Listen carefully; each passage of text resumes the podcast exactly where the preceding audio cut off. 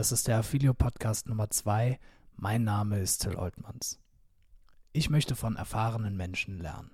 Und bei meinem heutigen Gast fällt mir das überhaupt nicht schwer, denn Professor Thomas Schwarz ist wirklich außergewöhnlich. Er ist katholischer Priester, Professor für Wirtschaftsethik an der Universität Augsburg, Bestsellerautor und er hat eine eigene Fernsehsendung im ZDF zusammen mit Harald Lesch. Außerdem ist er Geschäftsführer von Renovabis. Das ist ein katholisches Hilfswerk, das sich für die Menschen in Osteuropa einsetzt. Und als wir gesprochen haben, kam er gerade von seiner Ukraine-Reise zurück. Wir sprechen im Podcast über ihn, sein Leben und über die Kirche. Thomas stellt sich insbesondere den kritischen Fragen und wir diskutieren über den Zölibat, über die Queer Community und über Abtreibung. Und dann verrät er uns noch, ob er schon einmal verliebt war. Viel Spaß. Ja, Thomas, danke, dass du dir Zeit nimmst. Es freut mich sehr, heute mit dir zu sprechen. Als Pfarrer mit Leib und Seele oder Priester, wie du mir gesagt hast, die korrekte Berufsbezeichnung, äh, bist du ja eigentlich immer für andere Menschen da, hörst ihnen zu und hilfst ihnen. Aber heute soll es mal nur um dich gehen. Und ich glaube, da ist in den letzten 58 Jahren auch einiges an Geschichten zusammengekommen, die wir heute besprechen können. Ähm, du wirst ja sicherlich mitbekommen haben, dass in meiner Generation viele Menschen etwas kritisch der katholischen Kirche gegenüberstehen. Und äh, das hat mehrere Gründe, aber einer ist, dass es zu wenig Austausch einmal zwischen den Generationen, aber auch äh, die Kirche, die fühlt sich für meine Generation nicht nahbar an. Wenn ich mhm. da eine kritische Frage habe, ich weiß nicht, an wen ich mich da wenden soll.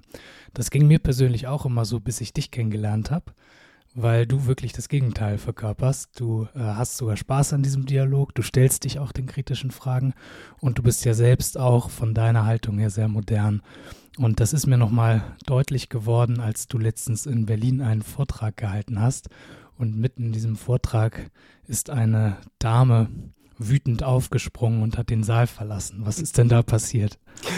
Ich hatte einen Vortrag gehalten über die politische Dimension von, die, von Ikonen. Also äh, für die Katholische Akademie in Berlin.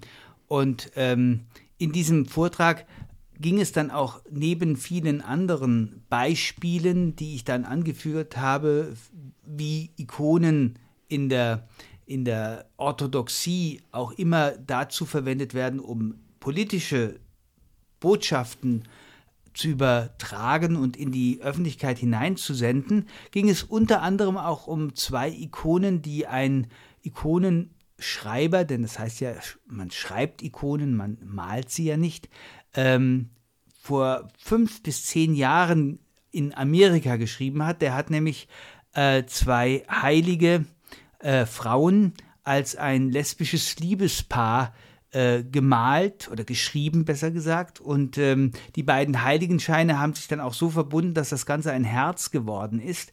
Und das war schon für die Dame offensichtlich schwer nachvollziehbar. Ich habe dazu noch gar keine Stellung bezogen. Ich habe das nur beschrieben, dass es so etwas gibt, weil man braucht ja, wenn man in der Welt ist, ähm, nicht zu tun, als sei man blind, sondern man soll mit offenen Augen auch durch äh, diese Welt gehen und sehen, was da kommt. Und das zweite, äh, die zweite Ikone war äh, das gleiche jetzt mit, äh, mit dem äh, König David und seinem Freund Jonathan.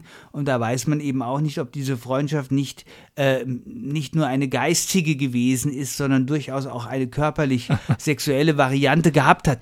Sei es drum, ähm, diese Dame war zu höchst empört ähm, und hat äh, mich mit einem giftigen Blick und dem Ruf unmöglich ähm, sozusagen bestrafen wollen äh, und hat den Saal verlassen.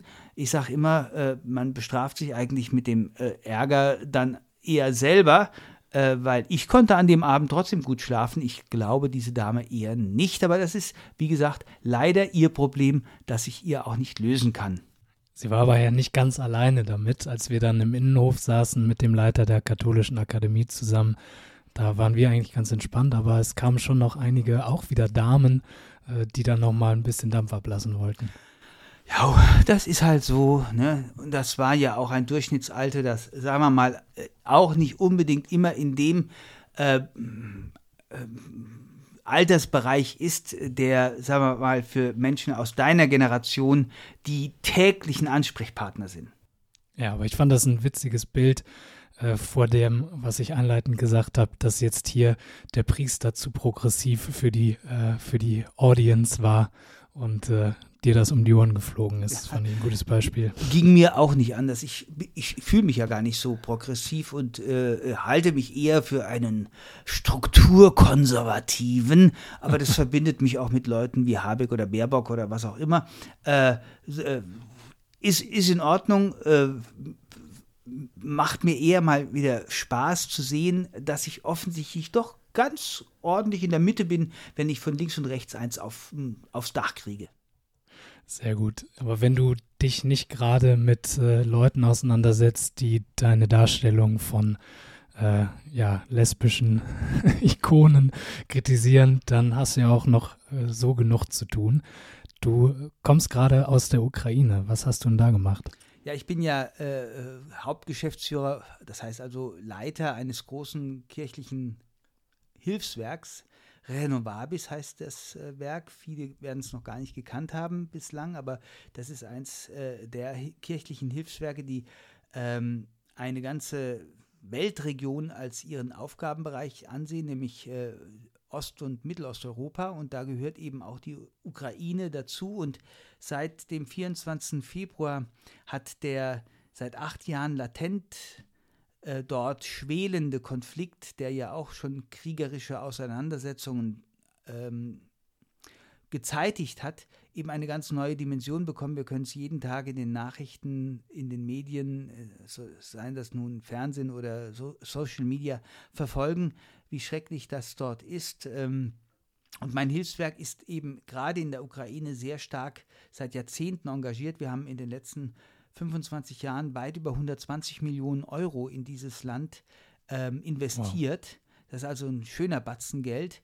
Ähm, und das ist nicht verloren. Das ist, äh, weil wir eben nicht nur in Steine, sondern auch in Menschen investieren, ähm, einen Beitrag dazu gewesen, muss man jetzt fast sagen, äh, dass äh, die russischen Invasoren und Aggressoren eigentlich den Eindruck haben, äh, dagegen ankämpfen zu müssen, weil wir als kirchliches Hilfswerk eben nicht nur ähm, Kirchen bauen oder äh, Priesterseminarien oder Gemeindezentren, sondern wir äh, investieren in Universitäten, wir investieren in Stipendienprogramme, nicht nur für Theologiestudenten, sondern auch für, für junge Journalisten, für Politikwissenschaftler, BWLer übrigens auch, ähm, um ihnen zu helfen, in ihrem Land jeweils auch als Katholiken und Katholikinnen, ganz bewusst äh, sind wir da auch übergendert, ähm, eine Zivilgesellschaft aufzubauen, die sich an Werten orientiert, die wir ja alle brauchen. Es ist ja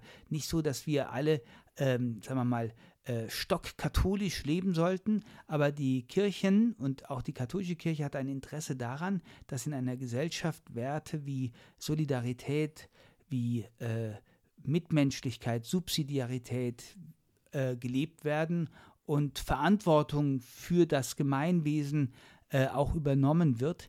Ähm, und sowas zu unterstützen, ist auch eine der Aufgaben dieses, ähm, dieses Hilfswerks Renovabis. Äh, wir machen unglaublich viel äh, Gesprächsplattformen, äh, viele Kongresse. Wir unterstützen eben ähm, auch, äh, aber auch Kultur und Kulturaustausch.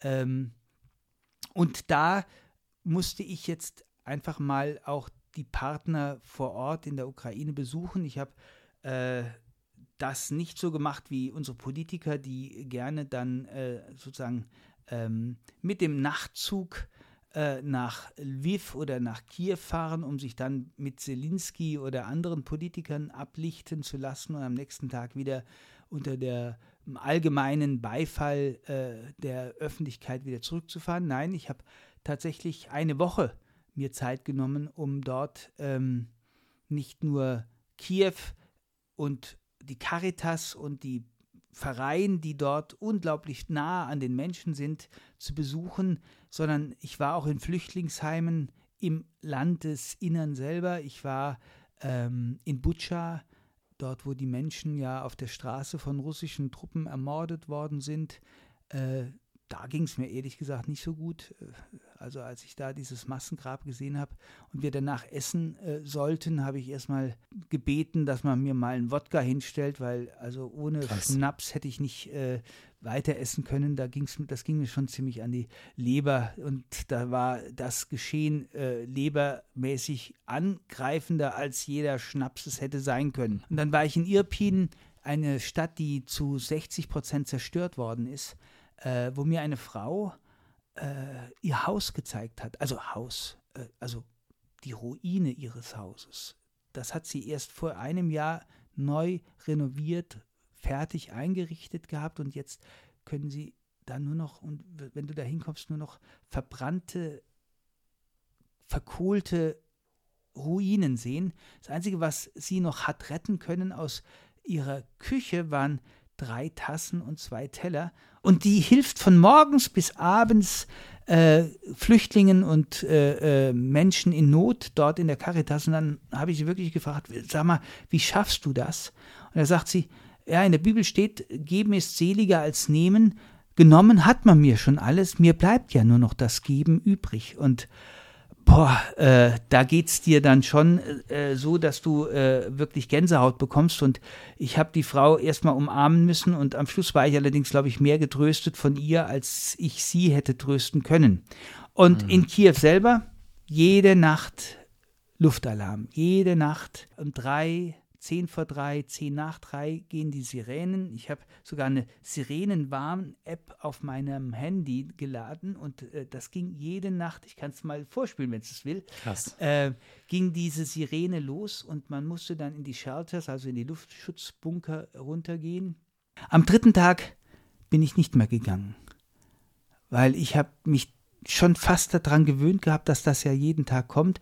Und das haben mir dann einige Menschen in der Ukraine auch gesagt, sie tun es auch nicht mehr, weil die permanente Begleitung der Nacht mit Terror hm. lässt einen im Grunde so gerädert zurück, dass irgendwann der Mensch nur noch sagen kann, egal was jetzt passiert, ich muss jetzt schlafen, ich bin so kaputt und ich lasse mich von euch nicht kaputt machen. Und äh, ja, wie du hörst und siehst, es, äh, ist es keine Rakete in mein Hotel eingeschlagen, aber ja. äh, ich durfte das meinen Eltern nicht erzählen, weil äh, sonst wäre der häusliche Frieden durchaus ein wenig geschädigt gewesen. Also das waren solche Erfahrungen in der Ukraine. Kommen noch viele dazu. Ich habe einen ganzen Blog dazu geschrieben, wo ich unglaublich viele Menschen getroffen habe, die mir ihr Leben erzählt haben. Und ähm, das war wichtig für mich, weil ich jetzt ganz anders, ich glaube auch viel authentischer, wenn ich irgendwo vor Gruppen sprechen muss über die Situation in der Ukraine, äh, rüberkomme, als wenn ich nur theoretisch von unseren Partnern Geschichten wiederhole. Ich finde das ganz faszinierend, was du sagst. Du hast versucht äh, oder du bist da hingegangen, um die Leute zu trösten und am Ende haben sie dann dich getröstet, als du gesehen hast, was da angerichtet wurde. Und es kommt mir so vor, als wäre jetzt diese Frau, die du da beschreibst, die alles verloren hat, ähm, weniger frustriert als der Durchschnittsdeutsche im Feierabendverkehr. ich glaube, Helena, so hieß sie, äh, würde das, was du jetzt gerade sagst, voll unterstützen, weil sie im Grunde von einer Kraft geprägt war, die ich also in ihrer Positivität bei uns Luxusverwöhnten oftmals ein bisschen vermisse. Glaubst du, das kommt daher, dass sie gerade so eine starke Aufgabe hat, so ein Gefühl von Bedeutung? Nein, ich glaube nicht, dass sie ein Gefühl von Bedeutung spürt, sondern ein Gefühl, äh, getragen zu sein in dem, was sie tut, weil ihr Glaube sie einfach stark macht. Also die Frau hat die Menschenfreundlichkeit also auf 20 Meter ausgestrahlt. Ne? Die hat ein hm. solches Lächeln gehabt, wenn du in die Augen geschaut hast. Sie hat gelächelt und trotzdem konntest du das Leid dahinter auch noch wahrnehmen, aber sie hat da sich nicht drin gewälzt und gefläzt, sondern sie hat im Grunde gesagt, egal, ich helfe jetzt, ich baue jetzt auf. Und das ist ja so etwas, was mir immer wieder äh, bei, bei Menschen, die äh, starke Wertefundamente, sei das jetzt im Glauben oder sei das von anderen äh, äh humanistischen Prinzipien geprägt, eigentlich immer so, so, so wichtig ist und was mir immer so, so rüberkommt, wenn ich mit denen sprechen kann. Also ich war auch mal in Ahrweiler letztes Jahr mal gewesen ähm, und habe dort einige Leute, die als Freiwillige gearbeitet haben, ohne irgendwie Geld zu verlangen für diese Hilfe, gesehen. Das waren, und die waren jetzt nicht unbedingt kirchlich gebunden, aber die wollten helfen. Und das waren auch so starke Charaktere, die, wo du einfach gemerkt hast, äh, da ist jetzt, da ist jetzt was anderes dran, da ist jetzt Menschlichkeit so in Reinform sichtbar und, so, und äh, erlebbar, wie wir es uns eigentlich ja für unsere Gesellschaft eigentlich nur wünschen könnten. Als Priester nimmst du ja Menschen auch die Beichte ab. Hat die Erfahrung, die du da jetzt gemacht hast, deinen Blick auf die Probleme die Menschen hier in Deutschland haben, ein bisschen verändert? Hörst du dir jetzt so eine Beichte an und denkst dir, Gott, stell dich nicht so an? Oder sagst du, äh, individuelle Probleme, die kann man nicht äh, so objektiv bewerten, wenn das für die Person schlimm ist? Ich meine, es passieren auch in Deutschland schlimme Dinge und schlimme Einzelschicksale, ja. aber hat das für dich einen Blick äh, auf die Geschichten, die du ansonsten so im Alltag erlebst, verändert? Also ich würde jetzt erstmal sagen, in der Beichte, ich werde natürlich jetzt nichts erzählen, denn die Beichte ist ja nun tatsächlich ein geschützter Bereich. Keine da, Namen nennen. Ja, ja, da wird der Priester nicht davon, aber sagen wir mal so, äh, du musst, wenn du Beichte hörst, erst einmal immer die Menschen, die kommen, es sind ja nicht mehr so viel, wie das vor 10, 20, 30 Jahren gewesen ist, erstmal in ihrer, in ihrer, in ihrer Situation, in ihren teilweise sehr psychisch belastenden Nöten ernst nehmen. Ne? Also äh, sonst würden sie auch nicht kommen. Ne? Es sei denn, es ist so wie wenn man äh, morgens duscht und sich abwäscht von dem, was man an Dreck an sich gesammelt hat. Aber das tun die Leute eigentlich heute in der Regel nicht mehr, sondern da kommen schon, äh, wenn sie wirklich ähm, ein großes Bedürfnis nach der Beichte haben, da kommen schon persönliche Nöte zum äh, Ausdruck, die ernst genommen werden müssen und sollen. Andererseits gibt es natürlich auch so Beichtsituationen, wo du dann sich fragst, also, naja, also, ist das jetzt wirklich eine Sünde? Ist das jetzt wirklich etwas, was notwendigerweise gebeichtet ist? Oder ist das eher eine lässliche Sünde, also eine Sünde, die man eigentlich auch lassen könnte? Äh, also da, wo, wo, dann, wo dann Frauen einfach beichten, sie haben unandächtig oder Männer genauso unandächtig gebetet, wo ich sage, äh, ja, mein, und, und, oder du kriegst gesagt, ähm, ja, gell, es ist ja schrecklich, immer wieder beichte ich das Gleiche. Und dann sage ich den Leuten manchmal, seien es doch froh, dass sie immer das Gleiche beten und nicht mal wieder was Neues. Das wäre ja viel schlimmer, als wenn sie da jeden, jedes Mal, wenn sie zur Beichte kämen, dann wieder mit neuen Sünden an, äh, ankämen. Äh, also manchmal ist es auch lustig oder einmal hat eine Frau also wirklich auf ihren Mann geschimpft. Ich habe die ganze Zeit nur noch in der Beichte gesagt, nee, jetzt, jetzt gehen wir mal von ihrem Mann weg zu Ihnen. Wie, wie sieht's denn bei Ihnen aus? Am Schluss waren es dann die, die üblichen Kleinigkeiten, wo man dann sagt, was, was haben wir denn? Und dann äh, antwortet, ja, was man halt so hat. Und dann, dann sagt der Pfarrer ja in der Regel dann, ja, dann haben wir es ja schon. Äh, ne? Also da war nichts Großes. Und aber 20 Minuten geschimpft auf den Mann, ne? Dann geht sie raus und ich lüge nicht, sondern das ist wirklich passiert. Dann kommt dann ein Mann danach und sagt, Herr Pfarrer, das war jetzt fein mein Eude. Also wollte ich, war ich schon versucht, ich durfte das natürlich nicht, weil ich ja nicht wissen darf offiziell, was seine Frau mir gesagt hat, das muss ich immer gleich vergessen. Ich wollte, aber war schon versucht zu sagen, geh hin in Frieden, deine Sünden sind dir vergeben. aber natürlich, äh, alles, alles in, also wir haben schon manchmal Luxusprobleme, aber ähm, also die Arbeit für Renovabis und bei Renovabis mit den vielen, es ist ja nicht nur die Ukraine, wir haben ja auch Moldau, wir haben äh, äh, in Georgien äh, Nöte, wir haben äh, in vielen Ländern ähm, äh, auch der EU, Rumänien und äh, dann auf dem Balkan wirklich auch noch Situationen der echten Armut und der echten Not. das hat alles äh, an Erfahrungen, die ich da sammeln musste, durfte, sollte, schon auch meinen Blick auf mein Leben äh, und auf das Leben Deutschlands. Ja, stehen ja jetzt in der Situation, müssen wir jetzt zwei Grad weniger heizen im Winter, ne, müssen wir vielleicht einen äh, Wollpullover meistens dann auch so einen richtig schönen, äh, teuren Wollpullover anziehen, wenn wir nach Hause kommen. Äh, oder, äh, ne? Und äh, ein bisschen relativiert, wo ich sage, mein Gott, eure Probleme, die hätten viele Menschen auch in Ost- und Mittelosteuropa sehr gerne. Du hast gerade ein paar Länder aufgezählt. Was ist denn mit der russischen Bevölkerung, die ja auch nicht verantwortlich ist für den Krieg? Kann man die auch unterstützen oder ist das schlechtes Marketing?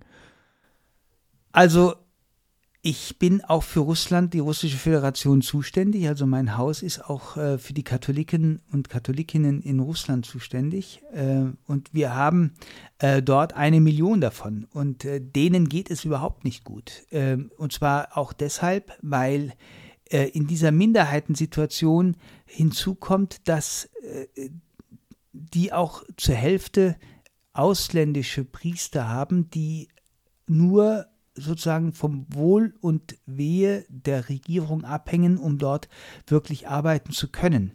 Und äh, von daher muss man mit allen Äußerungen als Christ und als Katholik oder Katholikin in Russland besonders vorsichtig sein. Und auch ich ähm, bin in vielen äh, Pressemitteilungen auch sehr vorsichtig, weil ich will ja und muss ja auch diese äh, Menschen einmal mit ihren Bischöfen und Seelsorgern auch mal besuchen. Ich werde also, wenn alles gut geht, im November äh, zur Sitzung der russisch-katholischen Bischofskonferenz nach St. Petersburg reisen.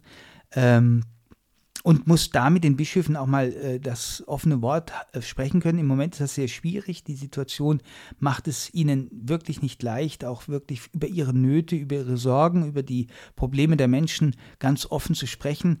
Ähm, ich, was ich zum Beispiel, worauf ich sehr achte, ist, dass ich einfach zwar den Krieg verurteile, aber in der Regel keine Namen nenne von äh, den Verursachern oder den verantwortlichen Personen, weil ähm, äh, das äh, steht mir nicht an. Äh, jeder weiß trotzdem, um was, ich, äh, um was es geht. Und ähm, ich muss das auch tun, einfach um Menschen und Gruppierungen dort, äh, die mit uns verbunden sind, zu schützen. Und das ist mir auch ein wichtiges Anliegen. Ähm, ja, und mehr ja. sage ich zu Russland jetzt auch nicht. Du hast deine Rolle als Geschäftsführer von Renovabis ja vor Kriegsbeginn übernommen. Und ich kann mir vorstellen, dass dir auch damals nicht langweilig war. Äh, wie ist denn das für dich gewesen, als der Krieg ausgebrochen ist? War dir direkt klar, was da jetzt auf dich zukommt? Hast du alles stehen und liegen lassen? Oder warst du sowieso schon in der Region aktiv und hast jetzt einfach deine Tätigkeiten noch ein bisschen intensiviert?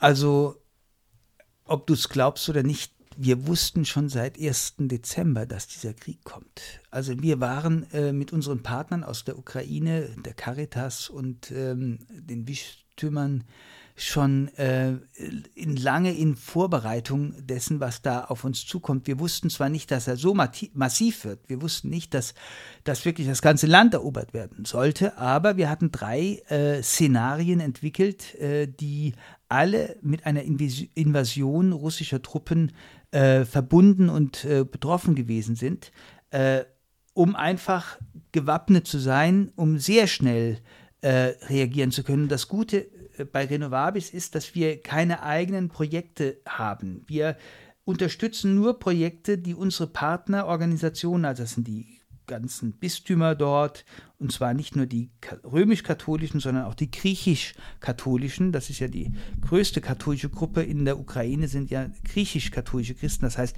das sind äh, Katholiken, die äh, genauso katholisch sind wie ich oder meine Schwester, aber die aus der Tradition der byzantinischen Kirche kommen, die eine andere Form der Liturgie feiern, wo auch die Priester übrigens verheiratet sein dürfen, Kinder haben. Das Thema kommt auch noch. Ja, aber äh, nur, dass man das jetzt schon mal angesprochen hat.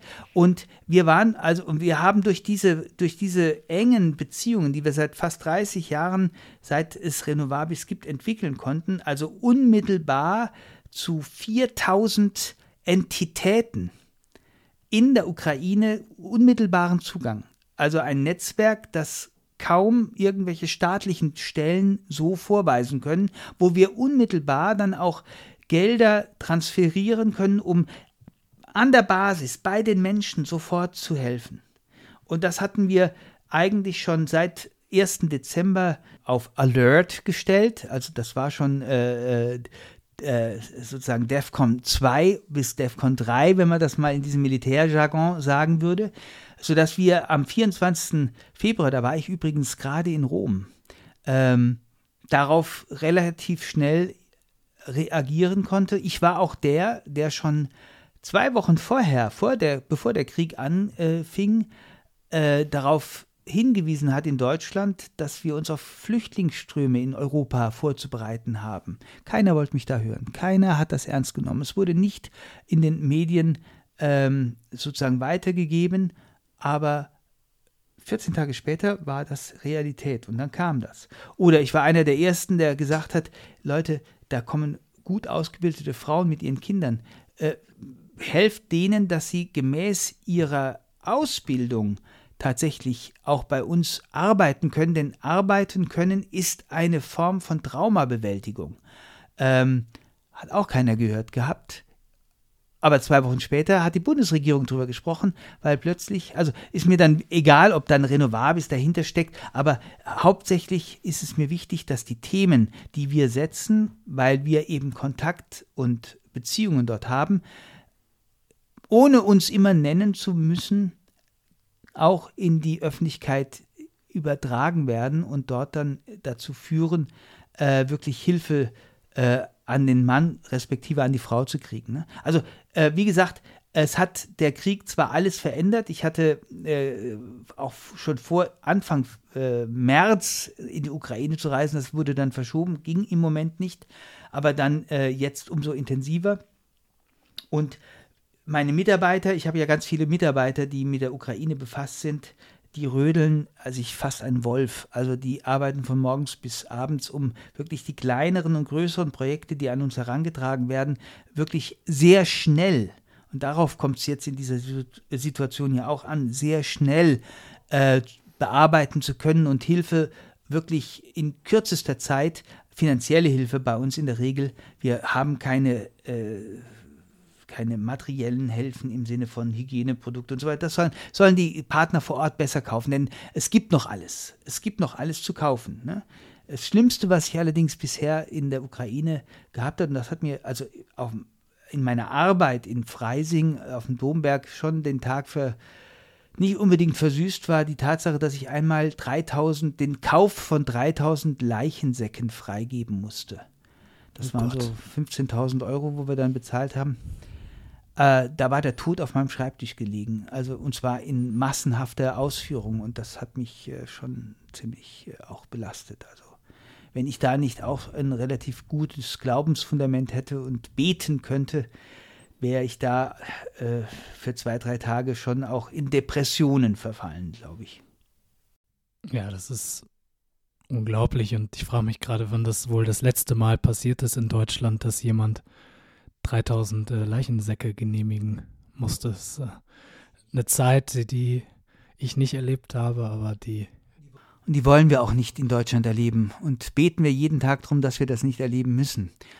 Ne? Aber was ich auch gemerkt habe, gerade auch in meinen vielen Gesprächen in der Ukraine, aber auch mit Partnern aus der Ukraine, die reisen können, Bischöfe und, und Priester und andere Vertreter der Caritas, die Menschen wollen ihre Heimat wirklich verteidigen. Da ist niemand bereit, diese Aggression einfach als solche stehen zu lassen und äh, sozusagen 20, 30 Prozent des Landes von einem Eroberer äh, sich entreißen lassen zu wollen. Die wollen das zurückerobern. Die fordern also ihr Recht auf eine legitime Verteidigung ein und sie fordern uns auf Hilfe zu geben, auch militärisch. Und ähm, ich bin zwar jetzt kein Vertreter, der sagt, also gebt ihnen alles, Flugzeug, aber, aber ich kann diese Position natürlich schon verstehen, weil sie ist getragen von der Vorstellung, das hat mir ein äh, Militärpfarrer dort in, in, in Lviv gesagt,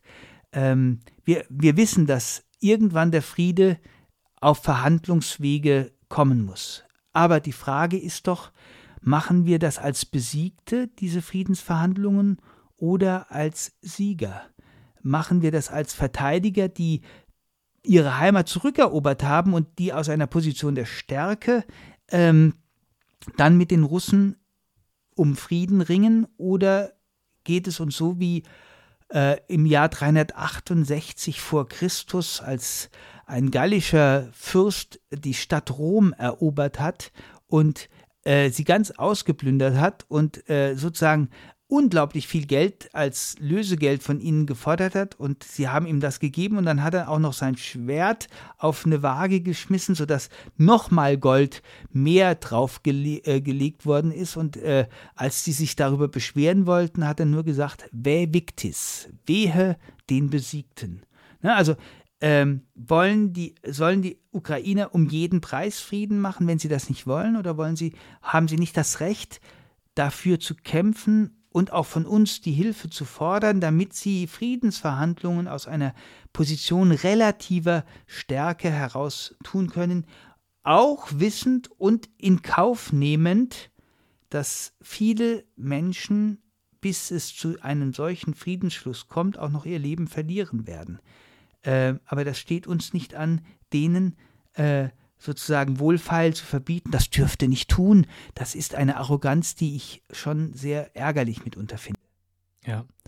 Man merkt, du bist mittendrin bei einem der wichtigsten weltpolitischen Themen aktuell. Und wenn du deine Aufgabe da so beschreibst, äh, klingt es für mich nach irgendwas zwischen Politiker und Manager. Also du musst äh, Mitarbeiter, Projekte koordinieren, Kapital richtig allokieren, das wirkt auf mich jetzt erstmal nach einer untypischen Aufgabe für einen Priester. Und ich würde jetzt ganz gern rausfinden, äh, wie dein Weg äh, dahin gelaufen ist, was du bisher so gemacht hast. Und äh, eine Sache, die da auch natürlich, wenn man sich mit dir beschäftigt, ganz prägnant ist, ist deine Tätigkeit zusammen mit Harald Lesch, mit dem du jetzt eine Fernsehsendung hast und auch schon mehrere Bestseller geschrieben hast. Wie ist das zustande gekommen?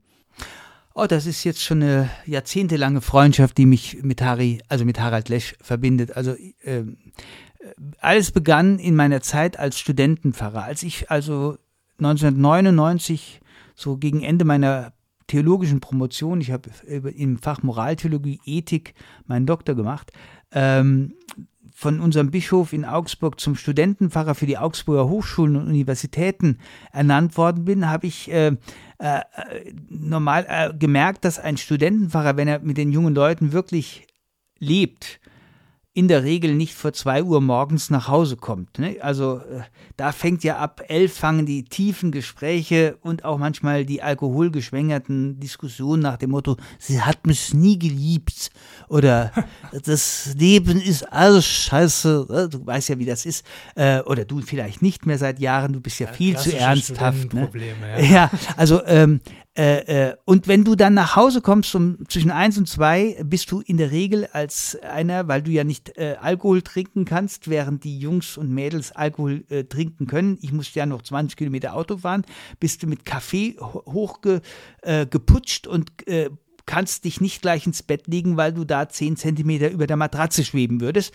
Also muss man eigentlich irgendwas tun, um wieder runterzukommen. Das habe ich getan, Fernseher angemacht und da lief damals vor 20 Jahren doch noch mehr so nach dem Motto, ruf mich an, jetzt. Ne? Und das ist jetzt für einen katholischen Priester nicht auf Dauer wirklich befriedigend, irgendwelche Dominas ähm, sehen zu müssen. Ähm, Außerdem hat man überhaupt kein Geld, um sowas zu machen. Aber das ist doch mal was ganz anderes. Äh, okay. Außerdem würde mir das auch keinen Spaß machen. Aber ähm, es lief auf dem bayerischen Fernsehkanal immer eine Sendung äh, Lesch und Co. Harald Lesch, damals auch noch ein junger Professor mit einem anderen Professor, äh, Vossenkuhl, ein Ethiker, und die haben sich beim guten Essen und Trinken über Gott und die Welt unterhalten. Meistens über die Welt, weniger über Gott.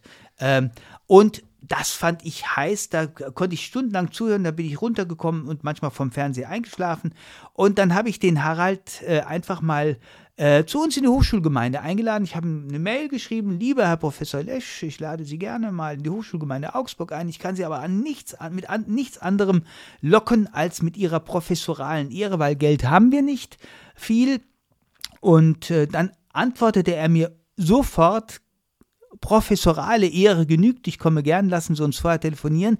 Und wir hatten eine Stunde wirklich am Telefon nur gegeiert und gelacht und es war eine reine Freude und äh, dann sahen wir uns in Augsburg und äh, das war Freundschaft auf den ersten Blick. Ne? Also tiefe Freundschaft ist daraus jetzt auch geworden. Und dann hat, äh, haben wir beide angefangen. Äh, Harald sagte, ich will mit dir auch Fernsehen machen. Ich, das mache ich auch sehr gern, aber ich bin kein Co. Ne? Also Lesch und Co. gibt es bei mir nicht, sondern wir reden über die ersten und letzten Dinge und da sind wir dann gekommen, haben dann die Fernsehsendung Alpha bis Omega äh, äh, entwickelt, wo wir auch spazieren gegangen sind, leider nicht essen gehen konnten, sondern wir mussten laufen, aber das war auch in Ordnung, wir waren ja noch jung. Ähm, und ähm, das Essen wird auch manchmal überbewertet, was es in diesem Restaurant zu essen gab. Sei es drum, und über die Jahre ist da wirklich eine sehr tiefe Freundschaft entstanden und wir haben wirklich schon ein paar Bücher auch geschrieben. Äh, das letzte war ja ähm, unberechenbar. Da wollte man eigentlich über was, ganz anderes schreiben, aber dann kam die Pandemie und dann stellst du die Frage, in welcher Gesellschaft willst du eigentlich leben, wenn so eine Pandemie über dich kommt? Äh, es war wirklich ein Spiegel-Bestseller geworden, äh, hätten wir beide, beide so in dieser Menge nicht gedacht, aber jetzt schreiben wir gerade wieder das zweite Buch. Das kommt am 10. Oktober raus und wird den Titel tragen, keine Eigenwerbung, nein. Die Zukunftsformel. Echter Fortschritt braucht Wiederholung. Beim Herder Verlag, ich will jetzt nicht weiter sagen, wie viel es kostet, 18 Euro. Nein, aber äh, alles gut. Ähm, wo kann ich das vorbestellen? das noch sagen? Auf Amazon oder wo auch immer. Wo es Bücher äh, gibt. Wo es gute Bücher gibt. Und ähm, und jetzt seit einem Vierteljahr machen wir miteinander beim ZDF äh, einen, eine Sendung, die heißt Lech sieht schwarz äh, im, im positivsten Sinne des Wortes.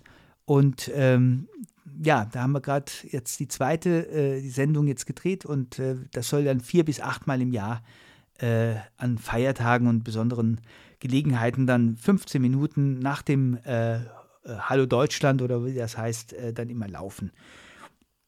Das macht Spaß, ähm, ist also wirklich bereichernd. Ja, die erste Folge habe ich gesehen. Hysterie ist auch keine Lösung. Ist eine entspannte Abwechslung. Äh, 15 Minuten dauert die und du hast mir erzählt, gedreht habt ihr ein bisschen länger. Ja, 10 Stunden von, äh, von 9 Uhr bis äh, oder Unfassbar. Ja, das waren gute 10 Stunden, weil du musst dann jede Einstellung zweimal, dreimal, viermal, fünfmal, sechsmal zehnmal machen, dann ist irgendwie wieder ein, äh, äh irgendein Flieger äh, äh, hochgestartet, der, der, der, Ton war nicht in Ordnung, oder eine Frau geht ins Bild oder ein Mann oder es kommt plötzlich eine Fliege, die sich auf die Glatze stellt und wir sind ja beides überzeugte Glatzenträger und also äh, es, man kann sich gar nicht vorstellen, was es alles, äh, was, was es alles gibt. Die zweite Sendung haben wir zum Beispiel auf dem Dach des Olympiastadions in München gedreht, bei gefühlt 250 Grad äh, äh, äh, venushafter Temperatur. Wir schmolzen geradezu dahin. Aber es ist auch mal spannend. Äh, hätte mein Lebtag äh, mir nicht vorstellen können, dass ich mal auf dem Dach vom Olympiastadion da Fernsehen mache. Ne? Ähm, sei es drum, das ist aber etwas, was mir Spaß macht. Also das ist nicht Arbeit in, im, im, in dem Sinne, äh, die, die mich beschwert, sondern das ist eine, eine gelungene Abwechslung im aus dem Alltag heraus mit einem guten Freund. Was will man mehr? Dass äh, äh, die einen dann auch noch ein bisschen bekannt macht, äh, ist wunderschön. Super all diese Dinge, die du da beschreibst, äh, das kann sein, dass die auch, wenn du einen anderen Weg eingeschlagen hättest, ganz natürlich entstanden werden, weil du das einfach so anziehst. Wahrscheinlich wärst du Politiker oder irgendwas und würdest auch auf Dächern Fernsehsendungen drehen. Oder ich wäre bei Affilio. als äh, ja, als äh, bester Mitarbeiter. Ähm, das wissen wir jetzt aber nicht. Du bist ja Priester geworden und die Entscheidung musstest du ja auch äh, relativ früh treffen im Leben. Und da würde mich sehr interessieren, wann wusstest du, dass du Priester werden möchtest? Also du hast recht, ich wollte eigentlich ursprünglich Bundeskanzler werden. Also ich hatte mir immer vorgestellt, so äh, gab es weniger Planstellen, aber Politiker, das hatte ich schon. Ich war sehr politisch engagiert, auch in äh, Jugendorganisationen einer, einer christlich-demokratischen Partei, deren Namen ich jetzt natürlich nicht nennen werde. Aber ähm, äh, als ich 18 Jahre alt war, kurz vorm Abitur, im letzten Jahr vorm Abitur, hatten wir eine Romfahrt mit unserer Schule gemacht. Das waren so die üblichen Klassenfahrten, die man äh, machte, um dann gemütlich dann noch einmal irgendwo was äh, von der Welt zu sehen.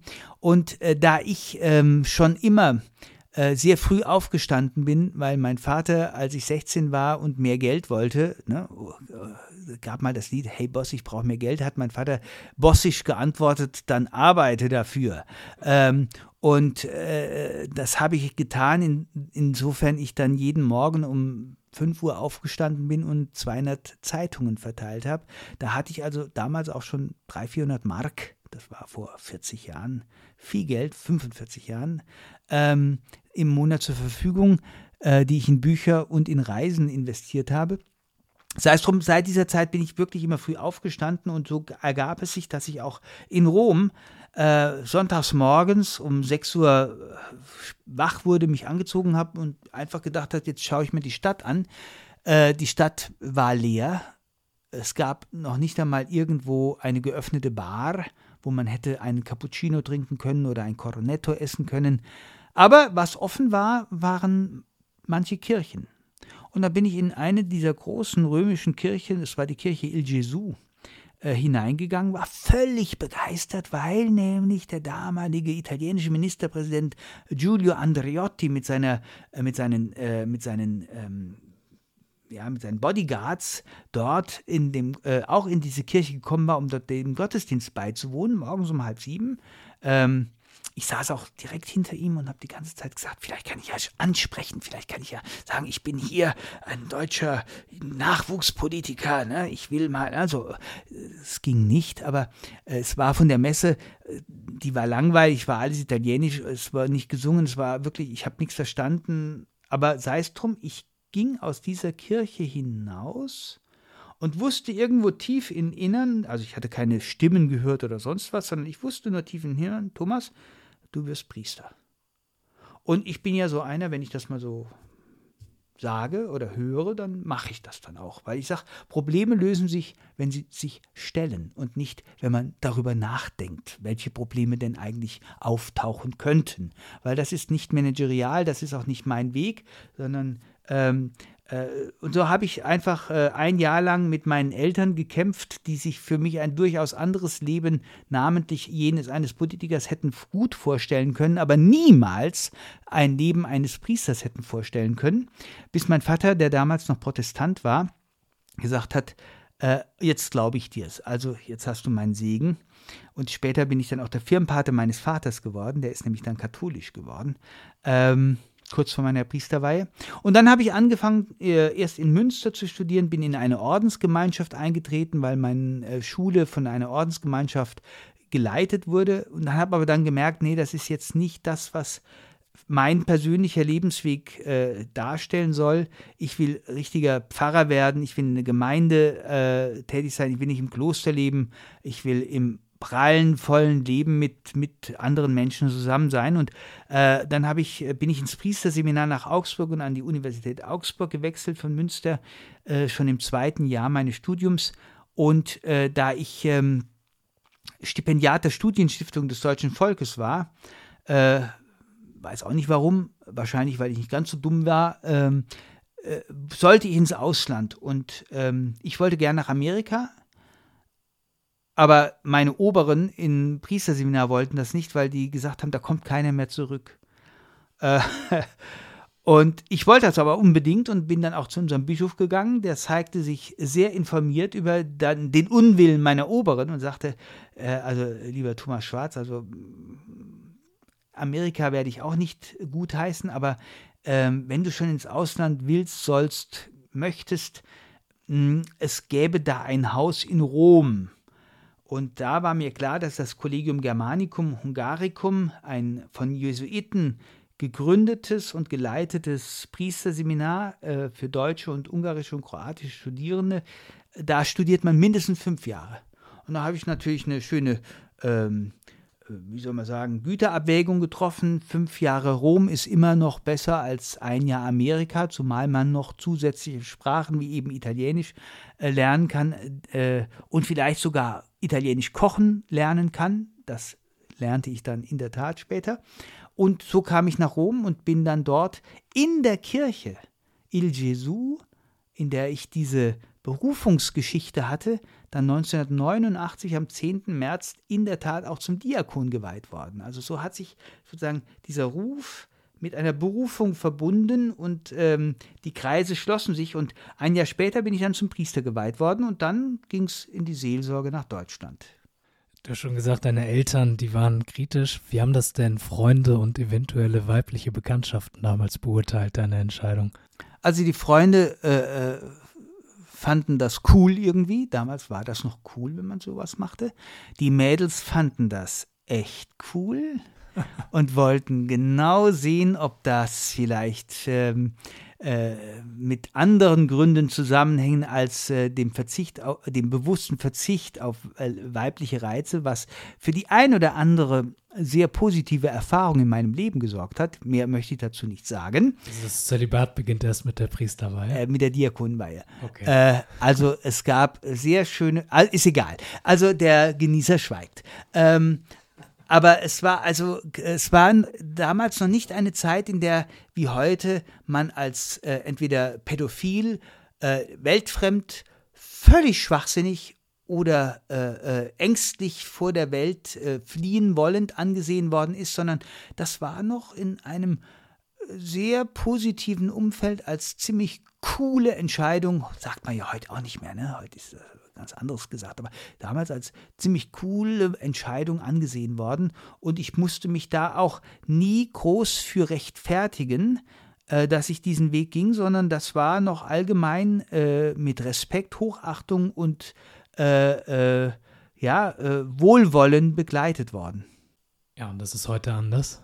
Jo, heute ist man eigentlich ein Triebtäter, ne? wenn man äh, Priester ist. Ne? Also potenziell äh, latent ist man doch eher irgendeiner, der sozusagen Missbrauch entweder selber vollzieht oder billigend in Kauf nimmt oder vertuscht und ähm, äh, ansonsten auch äh, nur aufs Geld schaut und äh, den Menschen eigentlich äh, nicht wirklich hilft. Äh, also die, die, die, gut, wenn man dann wirklich Kontakt, wie ich es auch immer versucht habe zu tun, mit den Menschen vor Ort in den Gemeinden, in den auch in der Hochschulgemeinde äh, in als Pfarrer mit den Menschen dann auch wirklich tut, dann dann ebnet sich das recht schnell wieder ein. Also dann kriegt man aber gesagt, also wenn alle so wären wie Sie, Herr Pfarrer, dann ne, wäre ich auch noch in der Kirche oder dann äh, würde ich auch noch sonntags in die Kirche gehen. Dann ich gesagt, es sind mehr und kommen Sie jetzt, jetzt, jetzt bin ich ja schon mal da, jetzt könnten Sie ja trotzdem schon mal in die Kirche gehen. Ne? Äh, also es, es ist auch viel Rechtfertigung für eigene Faulheit, für eigene Bequemlichkeit, für eigene Distanzierung zu einem Ruf, der von Gott ja an einen ergeht, nicht von, ne, also wir machen uns unsere Götter schon sehr gerne selber und rechtfertigen unsere Entscheidungen damit, dass die Götter oder der Gott, der von der Kirche verkündet wird, ja eigentlich ähm, nicht glaubwürdig verkündet wird, aber eigentlich leben wir ja selber auch nicht unbedingt immer glaubwürdig. Ja, wir haben hierzu die erste Publikumsfrage. Die lautet: Glaubst du, dass du heutzutage als junger Mann nochmal Priester werden würdest, obwohl Menschen in Scharen austreten und ein Skandal den nächsten jagt? Und wenn ja, mit welchem Vorhaben? Das ist eine gute Frage. Ich weiß es nicht wirklich. Also ob, also zunächst mal ja, natürlich. Äh, ich bin begeistert von diesem Beruf, der äh, mehr ist als ein Beruf, sondern eine Berufung ist. Äh, du hast immer eine frohe Botschaft für die Menschen parat. Du, äh, ich habe Zeit jetzt weniger in dieser neuen managerialen Aufgabe als Pfarrer, Pastor. Ich habe Zeit für Menschen. Wer hat das schon in unserer Gesellschaft? Wer hat schon Zeit, sich abends mal mit jungen Leuten oder auch mit älteren Leuten hinzusetzen und die sprechen zu lassen, erzählen zu lassen, Austausch zu haben mit ihnen und, äh, äh, und, und ja, sich an dem Glück der anderen zu freuen, ohne sie als kompetitiven Partner am Wettbewerb irgendwo sehen zu müssen. Ne? Also ich, äh, das ist ja ein Geschenk auch irgendwo. Äh, aber ich möchte schon sagen, das wäre heute, die Entscheidung würde, glaube ich, heute viel, viel mir persönlich schwerer fallen, weil ich von vornherein sehr viel mehr Rechtfertigungsdruck in meinem Umfeld zu gewärtigen hätte. Äh, wo, wo ich mir sicher sein kann, dass etliche von meinen Freunden sagen, sag mal, hast du sie allen noch in der Marmel oder bist du völlig bescheuert geworden oder was ist mit dir? Ne? Ähm, das ist heute nicht leichter geworden. Aber äh, es ist nicht weniger sinnvoll und es macht nicht weniger glücklich, wenn man sich auf diese Entscheidung einlässt. Ja, du weißt ziemlich genau, wie viele aus meiner Generation auf die Kirche oder auch auf Priester, wie du es gerade beschrieben hast, sehr extrem beschrieben hast, blicken. Wie blickst du denn auf meine Generation? Findest du das teilweise ignorant ähm, oder sagst du, unter den Umständen, unter der Berichterstattung und den Fällen, die auch tatsächlich vorgefallen sind, ist es verständlich? Also es ist ein, eine Mischung von vielen verschiedenen Faktoren. Erstens, wir haben als Kirche ja nun, weiß Gott, alles getan, um unsere Reputation ziemlich in den äh, in den Boden hinein zu versenken, also noch nicht mal über den Boden äh, blicken, also richtig äh, tief runterzuhauen. Also äh, kommunikativ würde man sagen, also ein Gau jagt den anderen und ich frage mich immer, wie, wie viel Mist eigentlich noch äh, geschehen muss oder aufgedeckt werden muss, dass da sich mal was ändert, auch im Blick auf eine Kommunikationspolitik, äh, die von Transparenz, Offenheit und ja, äh, wirklich dem Bemühen, alles aufzuklären, zusammen aufzuklären und eine Haltung, den Opfern ihren Opferstatus auch mal zuzubilligen, ähm, den sie ja teilweise gar nicht zugebilligt bekommen haben, äh, geprägt sein muss. Also ich kann, ähm, ich kann das einerseits verstehen, dass viele Menschen es unglaublich schwer haben. Wir haben wirklich unglaublich viel verbockt.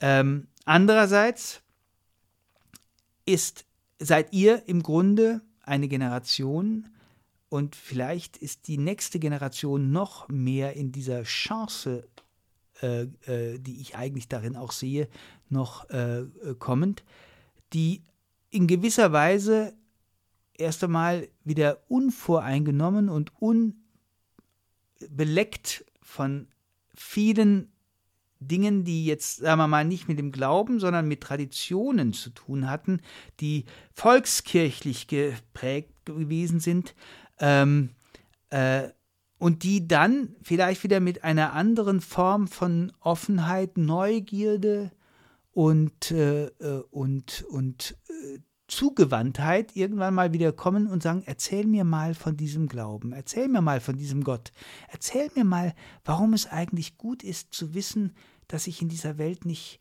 auf mich geworfen bin, dass es da eine Instanz gibt, die zu mir Ja sagt, auch wenn niemand, selbst ich nicht mehr Ja zu mir sagen würde. Erzähl mir mal von, von diesem Gott, der für mich ans Kreuz geht, nicht, äh, äh, ne, der sich für mich aufs Kreuz liegen lässt und der dann am Schluss damit sogar den Tod aufs Kreuz legt. Äh, aber das dauert. Das, äh, ich glaube, da muss die Kirche auch noch, noch mehr runter. Also wir müssen rund, noch immer mehr runter vom hohen Ross. Wir müssen tatsächlich einen Karfreitag selber als Kirche, als Tag des Todes ist das ja letztlich auch erlebt haben, richtig erlebt haben, um neu anfangen zu können mit Ostern.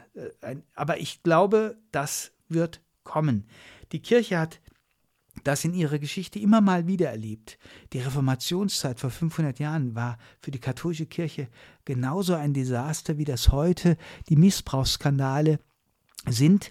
Und wenn man und eine solche Situation, wo alles kaputt geht, ist eine Situation, wenn man auf die Glaubensgeschichte der Kirche blickt, wo es neue, wo es, wo Heilige, wo Propheten und Prophetinnen auftauchen, wo neue Persönlichkeiten, glaubwürdige Menschen auftauchen, von denen man sagt, boah, ne, die also diesen Gott wieder ins Zentrum und das, was Gott für einen tun will, sein Reich wieder ins Zentrum machen und die nicht reich werden wollen oder ein bequemes, beamtenrechtlich geregeltes Leben, wie das die meisten Priester natürlich in Deutschland mit Kirchensteuer und ähnliches äh, dann auch leben können. Ich gehöre da auch dazu. Ich bin ja auch ein Spitzenfunktionär der Kirche, also ich bin ziemlich gut bezahlt. Äh, ich brauche so viel Geld gar nicht. Also da, ich bin einer meiner größten Spender bei Renovabis dann selber fast, ähm, weil ich einfach das ganze Geld gar nicht ausgeben kann, was, was man eigentlich verdient, was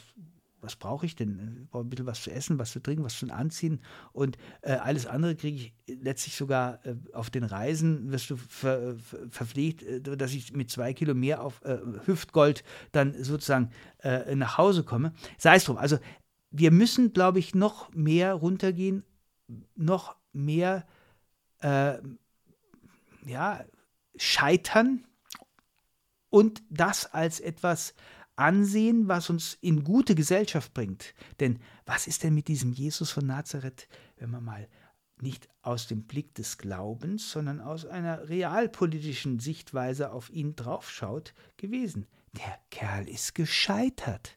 Der ist am Kreuz gelandet, als Schwerverbrecher verurteilt und grausam umgebracht worden.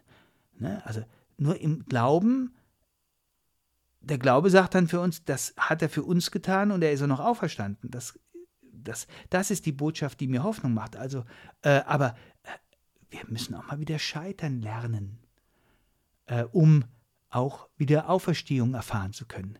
Das ist schmerzhaft, aber niemand hat gesagt, Glauben und Kirche sein und äh, in der Kirche sein sei eine luxussteuerpflichtige Leistung.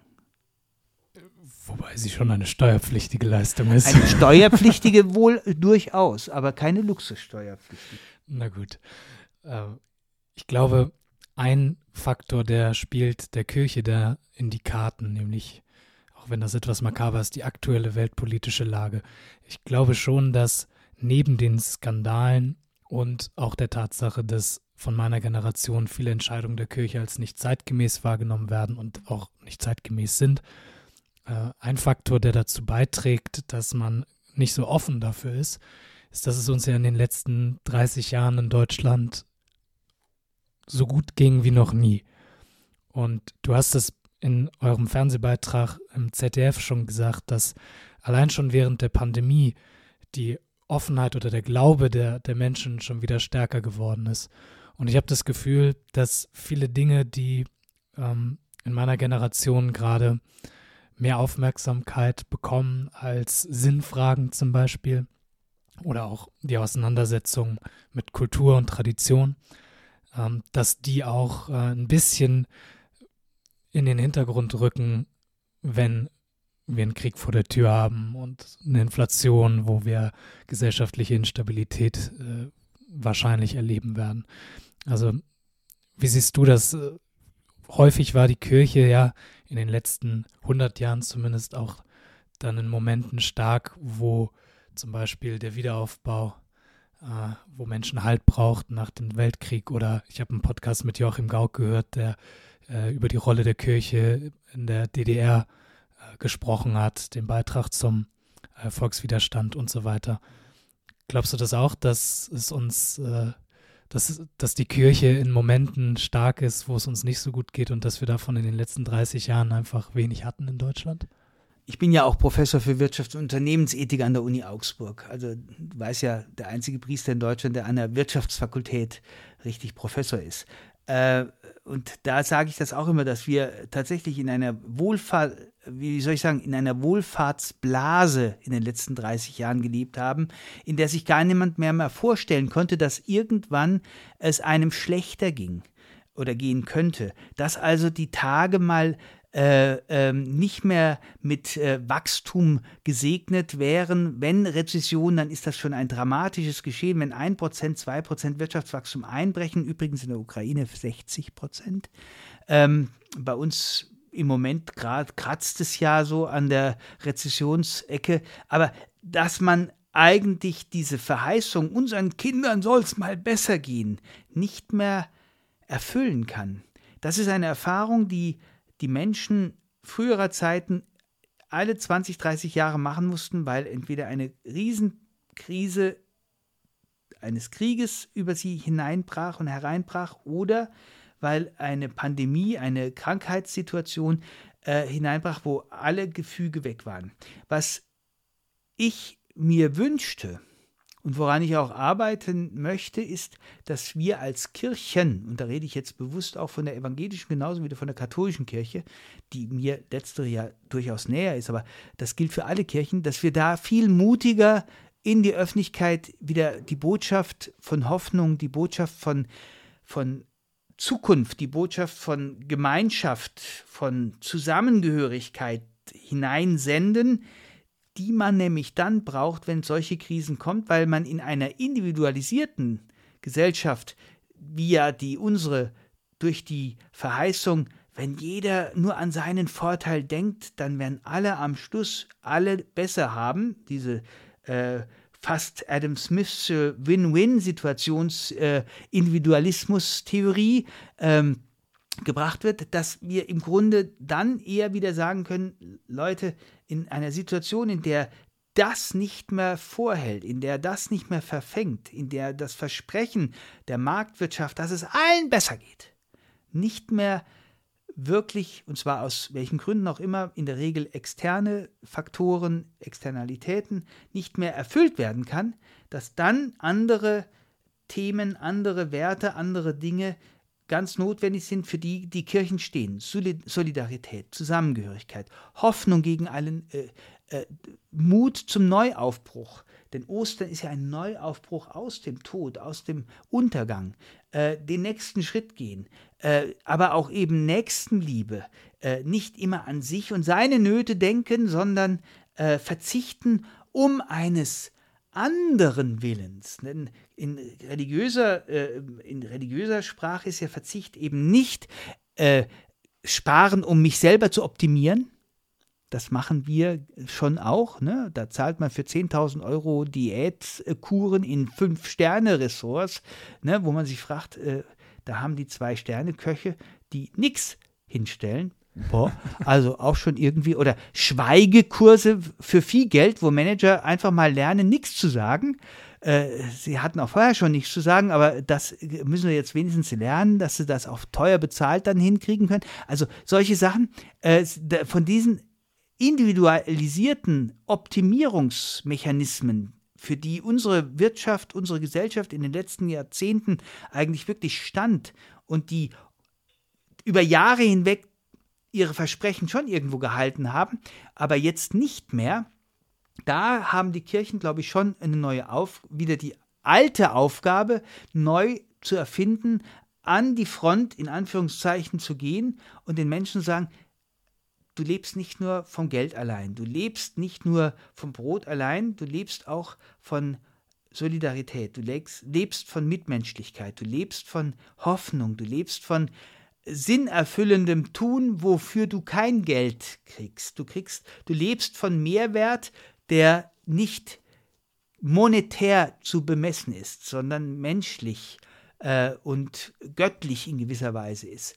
Und du, du, lebst letztlich von Gott her und auf Gott hin. Äh, diese Chance müssen, dürfen wir uns nicht entgehen lassen. Ich kann mir das bei Krieg und Inflation und gesellschaftliche Instabilität sehr gut vorstellen, dass die Kirche da wieder so eine Rolle einnehmen kann. Äh, bevor wir diese Probleme hatten, hatten wir allerdings schon eine Pandemie und auch den Klimawandel. Das den haben wir immer noch. Beides nicht auf, äh, das ist klar, aber das war eben vorher schon da.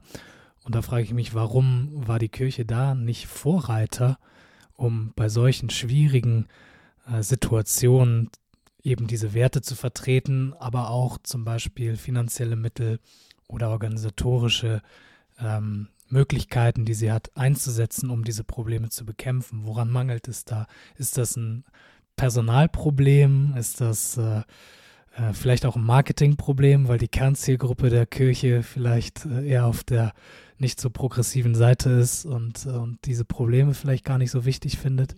Lieber Till, es mangelt dir hier an Informationen. Die Kirche tut das seit 30 Jahren. Wenn es tatsächlich äh, äh, Organisation, eine oder Institution innerhalb Deutschlands in unserer und in der Welt gibt, die es schon seit 30, 40 Jahren die Verantwortung für die Schöpfung, äh, den Kampf gegen den Klimawandel, die Notwendigkeit, solidarisch auch mit den Menschen zu leben, die im äh, globalen Süden äh, Opfer unseres Wirtschaftssystems sind, Opfer auch einer Pandemie, die äh, die Politiker dort auch nicht sind, dann sind es beide Kirchen.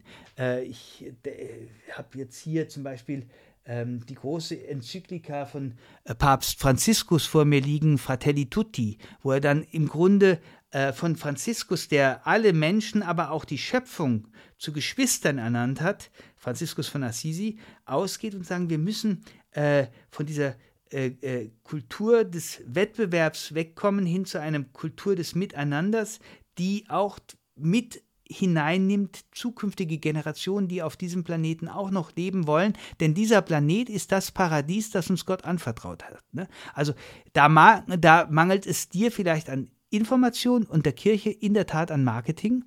Äh, aber nicht deshalb, weil sie äh, eher für die Konservativen, höchstens in dem Sinne konservativ im Sinne eines Bewahrens der Schöpfung steht, sondern weil sie vielleicht sogar gegen den Mainstream in den letzten Jahrzehnten eher zu progressiv sehr stark auf diese Themen gemacht werden. Und das sind Themen, die Wirtschaftsvertretern, die politische äh, von und Politikern, die auch von Wirtschaftsinteressen äh, und Lobbyisten sehr stark geprägt sind, nicht unbedingt gefallen. Also eher andersrum wird ein Schuh drauf. In jedem Fall, aber hast du völlig recht, wir sind da nicht die besten Verkäufer äh, äh, dieser Botschaft äh, der Verantwortung für die Schöpfung, der Botschaft der Verantwortung gewesen. Und im Blick auf die Pandemie äh, sind wir zu treu den Gesetzen gewesen, die die Regierung zur Eindämmung der Seuche gewesen war. Ich bin also alles andere als ein Querdenker, aber die Kirche hätte da schon auch ihre Rechte im Sinne der Versammlungsfreiheit, des Glaubenszeugnisses, der Hoffnung deutlicher machen können, als nur die Kirchen sich zusperren zu lassen von Staatswegen. Ähm, aber das ist ein schwieriges Wabonspiel. Das, das, man weiß nicht, was, ob's, äh, wie, wie es gelaufen wäre, wenn die Kirchen gekämpft hätten, um es aufzuhalten, wäre dann die Botschaft gewesen, alle halten sich dran, nur diese Scheißkirchen halten sich nicht dran. Also du, wie du es machst, machst es auch falsch.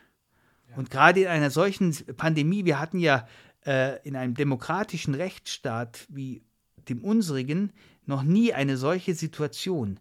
Ähm, ich will auch nicht in China leben, wo äh, einfach, wenn zwei, äh, wenn zwei äh, äh Covid-Fälle kommen, eine ganze Stadt von 10 Millionen äh, gelockdownt wird, ne? Also wie in Shanghai passiert oder was. Also ich merke schon, dass das ein Ringen ist. Und wenn man anschaut, wie die Politik, wie die Gesellschaft äh, mit dieser, mit dieser Pandem pandemischen Krise in den letzten zwei Jahren umgegangen ist, dann war dieses Ringen nicht immer von ähm, davon geprägt, dass, äh, dass es einheitlich und immer in die richtige Richtung gelaufen ist, sondern wir haben unglaublich viel Fehler gemacht.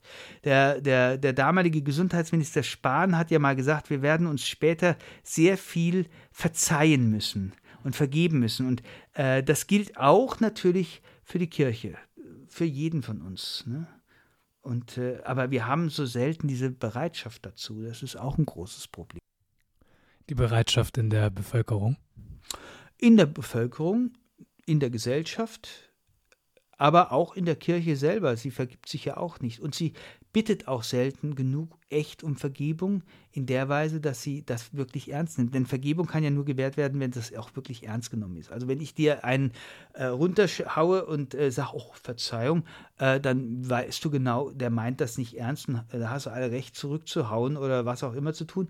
Äh, aber wenn ich wirklich, du, wenn du dann wirklich merkst, der, der ist richtig, der, der, der schämt sich wirklich bereut dafür, das. der bereut das wirklich, dann kann man auch Ver Versöhnung äh, wagen. Das ist immer ein Wagnis. Ne? Wir, wir sind in einer Gesellschaft, die zu wenig sich und anderen vergibt.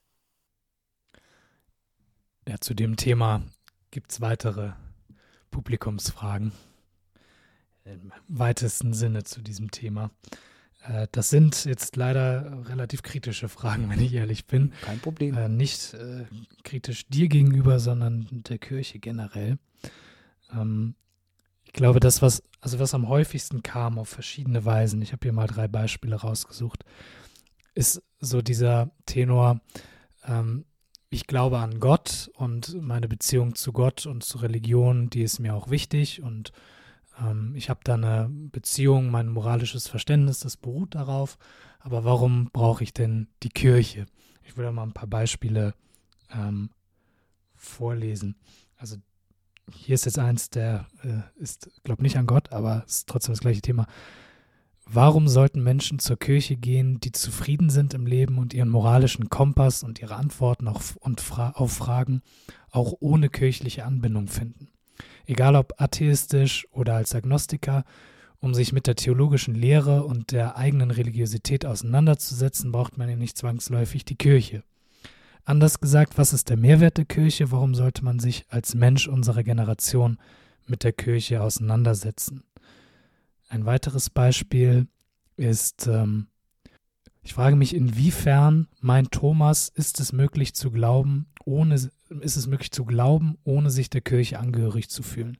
Ich befinde mich gerade an so einem Punkt, wo ich sage, der Glaube an eine größere Kraft ist vorhanden zu einem gewissen Grad, jedoch würde ich ihn nicht mehr so gerne im Rahmen der Kirche ausleben, da mir viele Themen und Ansichten zu problematisch sind. Fazit, Gott ist super, aber warum brauche ich die Kirche? Irgendeiner muss dir ja von diesem Gott mal irgendwann was erzählt haben. Sonst ist das nämlich alles nichts anderes als ein Eigengewächs äh, von dir selber. Äh, und von dem weißt du nicht zwingend, ob, ob du dir deinen Gott nicht selber schaffst. Nicht? Also äh, das ist vielleicht äh, das, das, das Wichtigste dabei. Ne? Also woher Kirche ist, ist nicht der Bischof, ist nicht der Papst, ist nicht Thomas Schwarz, ist auch nicht Till Oltmanns oder irgendwie sonst jemand getau äh, getauft hat. Kirche ist die Gemeinschaft derer, die von Gott gerufen sind, denen sich Gott offenbart, nicht die selber eine Gottesbeziehung aufbauen. Das glaube ich jedem, dass der eine, äh, ich glaube jedem und jeder, die eine spirituelle äh, Suche starten, dass sie auch da äh, vielleicht noch nicht mal Kirche brauchen. Das möchte ich gar nicht angreifen, weil es wäre arrogant von mir, auch denen zu sagen, nee, das, das ist, ist, ist in Ordnung.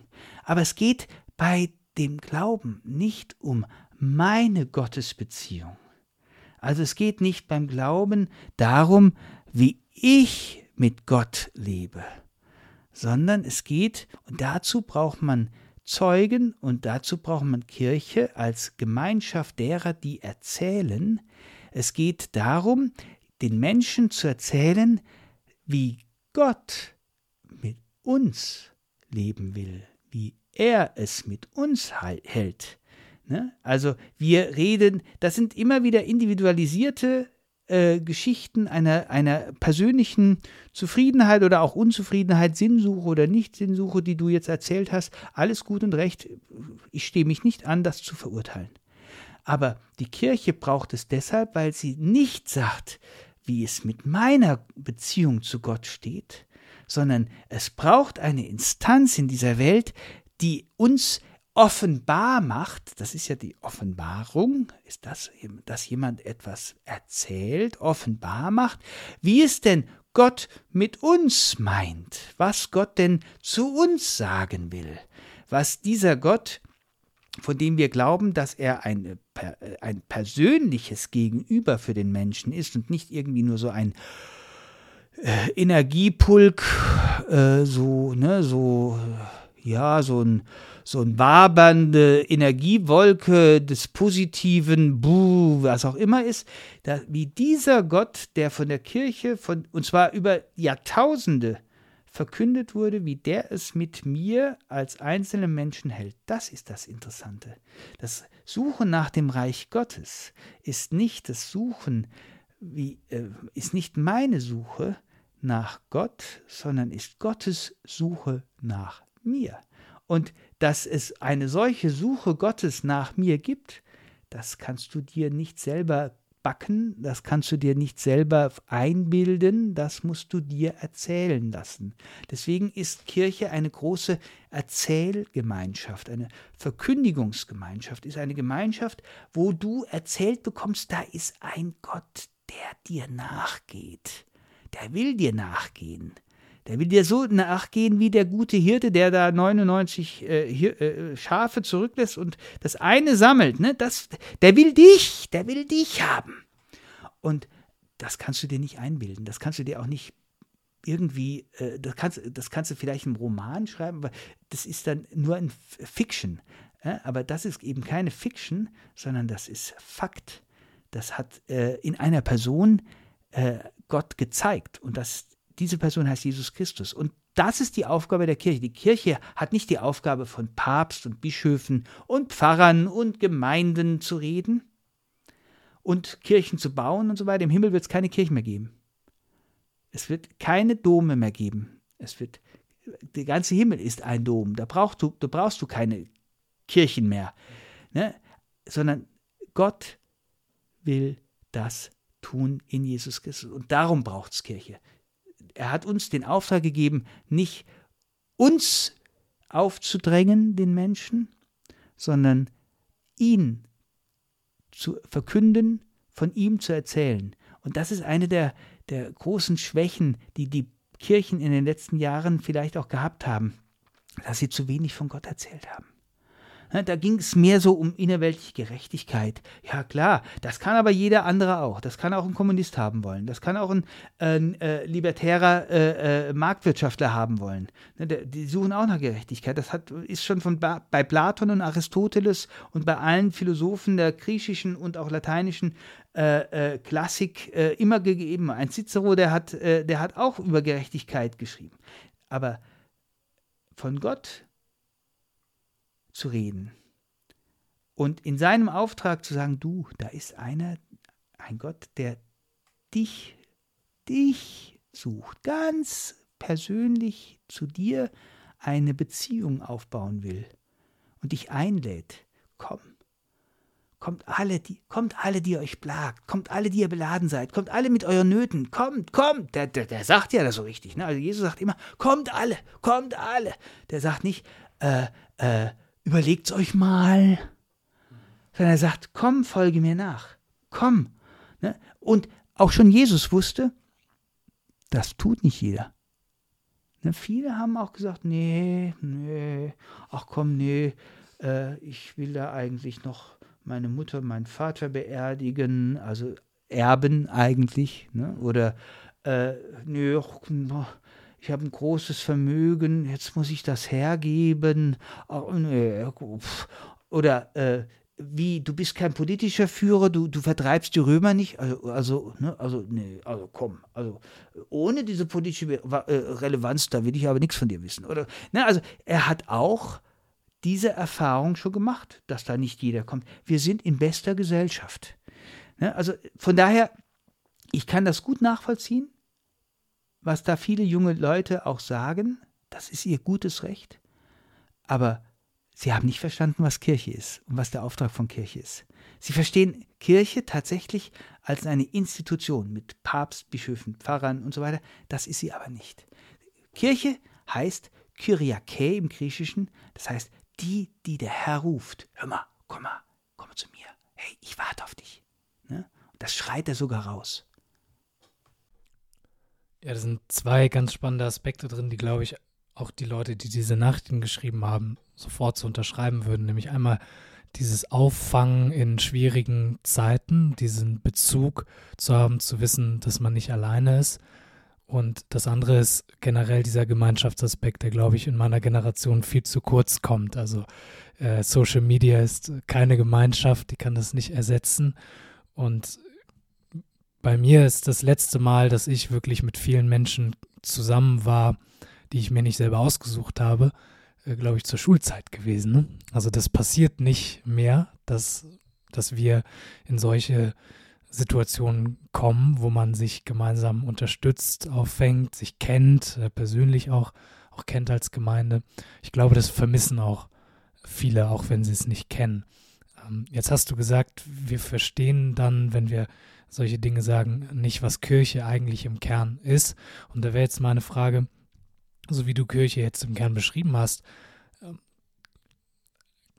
warum brauche ich dann die Gemeinschaft einer katholischen Kirche? Warum ist das nicht eine Gemeinschaft, die ich mir, so wie ich auch einen anderen Verein gründen kann, äh, privat zusammensuche und dann habe ich meine 30 besten Freunde und wir tauschen uns über Gott aus und ähm, unterstützen uns, wenn es schwierig wird. Was unterscheidet dann die, die, katholische Kirche, die ja neben diesen Vorteilen äh, allein schon aus einer sozialen Statussicht vielleicht auch ein paar Nachteile für mich hätte, wenn ich ordentlich viele Mitglied wäre. Genau das, was du eben gesagt hast, dass du eben, wenn du dir deine besten Freunde äh, 30 Best Friends zusammensuchst, dann auch wieder so eine Wohlfühloase schaffst, in der es keinerlei Probleme gibt. Äh, ähm, Gott ist aber einer, der sagt, äh, die Kirche, in, zu dieser Kirche gehört, äh, gehören alle, die du, selbst die du nicht leiden kannst. Da gehört, da gehört ein Thomas Schwarz dazu, den du jetzt persönlich magst. Da gehört aber auch ein Kardinal Wölki dazu, den du wahrscheinlich persönlich nicht mögen würdest. Ne? Da gehört ein ähm, Papst Franziskus zu, den man vielleicht äh, sympathisch findet. Da gehört aber auch ein anderer dazu, den man persönlich als ein, nun ja, Arschloch oder äh, äh, Idioten, wie auch immer, ansehen würde. Da gehört jeder dazu und jeder auf seine Weise ist für Gott interessant. Also ganz erstaunlich. Also eine, eine, eine Art und Weise einer einer Relativierung meiner eigenen Persönlichkeit, die ich mich ja, äh, wo ich mich ja auch immer wieder so wichtig nehme, äh, in Hinblick auf die Beziehung zu anderen, die mir eigentlich nicht wichtig sind. Das ist die Relativitätstheorie des Glaubens.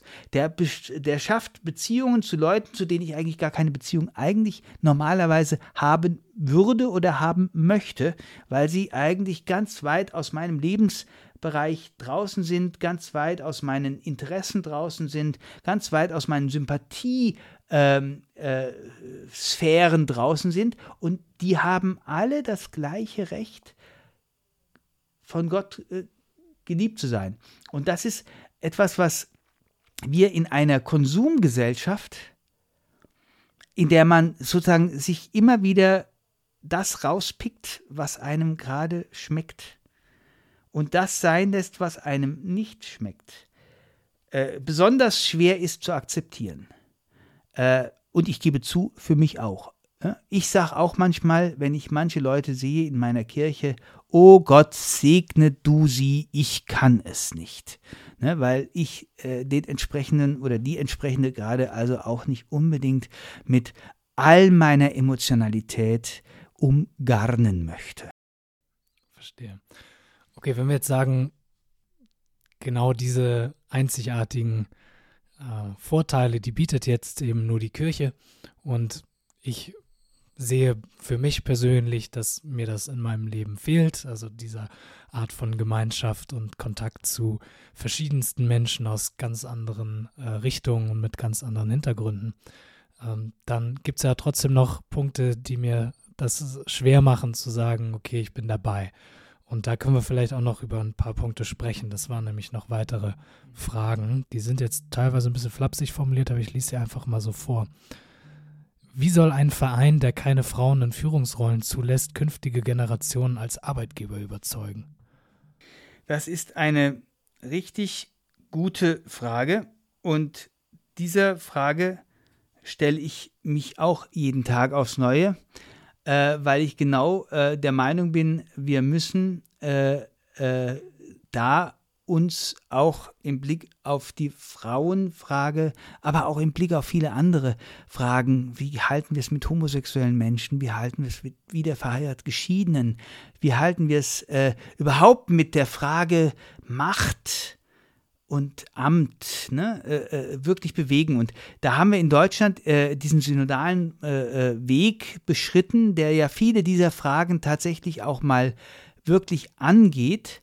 Ähm, was daraus wird, weiß ich jetzt ehrlich gesagt auch noch nicht. Aber die Fragen es werden gestellt in der Kirche.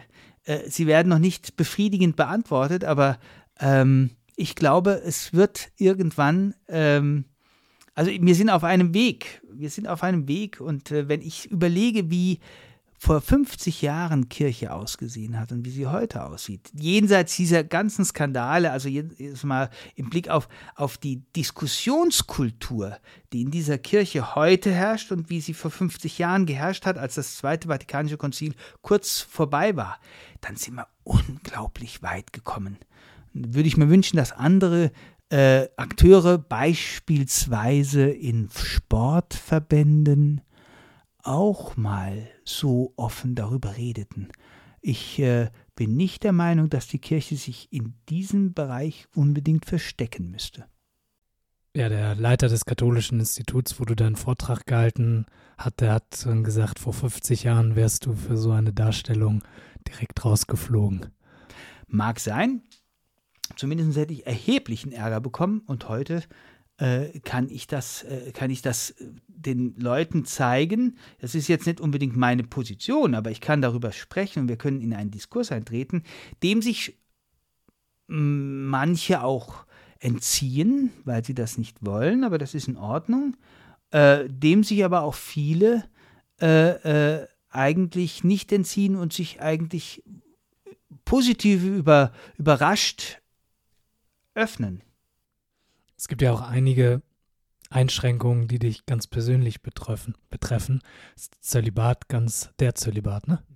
Ganz voran. Äh, wie stehst du da ganz persönlich zu? Ist, findest du das eine sinnvolle Sache oder ärgerst du dich manchmal darüber, dass du jetzt solche Einschränkungen hast, vor allem weil die ja vielleicht dann in weiteren 50 Jahren eventuell auch gar nicht mehr äh, da sind?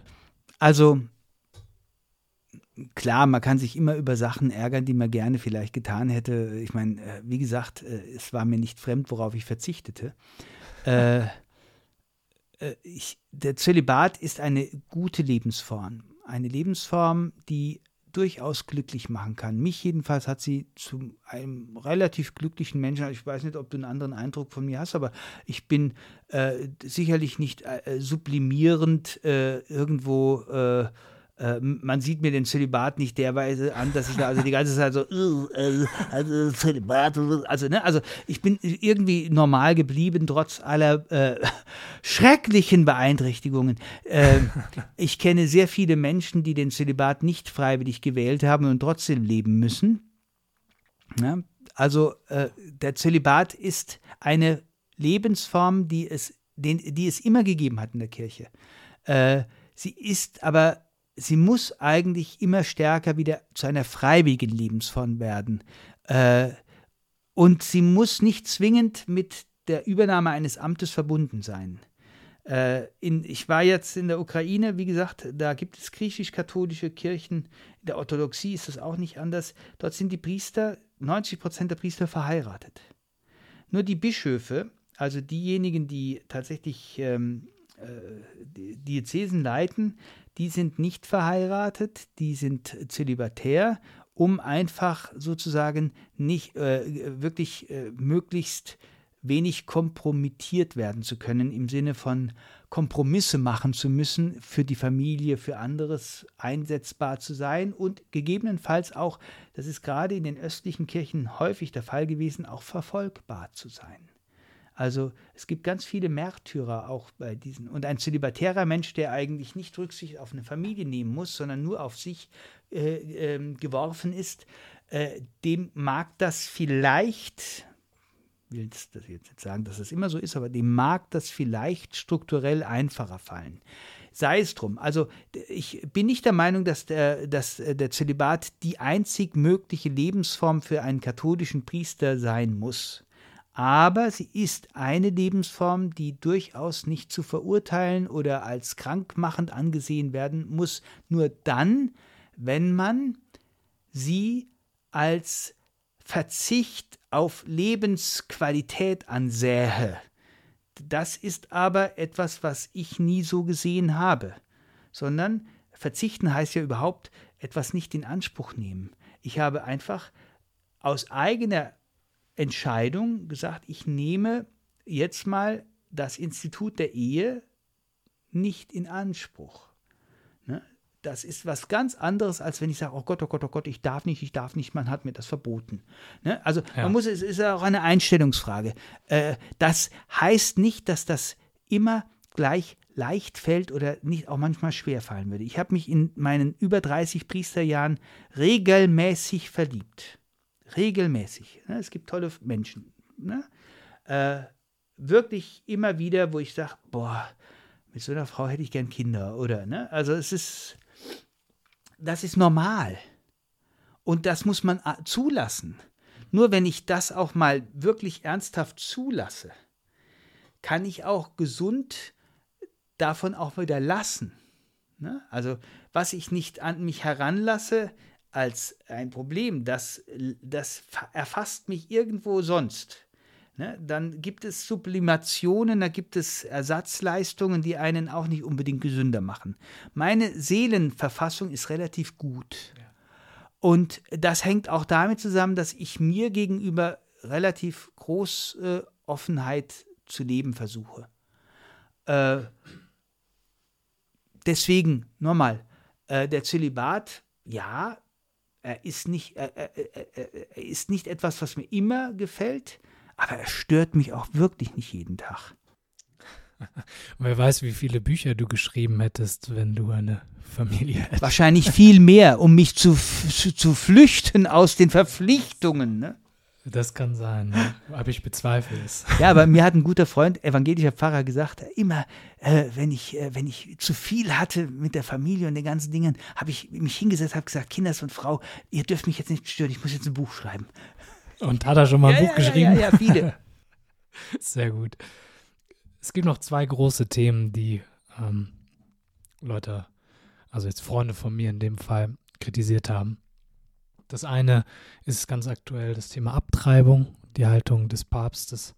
Und das andere ist im weitesten Sinne äh, bezogen auf die LGBTQIA-Plus-Community, auf die Queer-Community. Fangen wir vielleicht mal mit dem Papst an.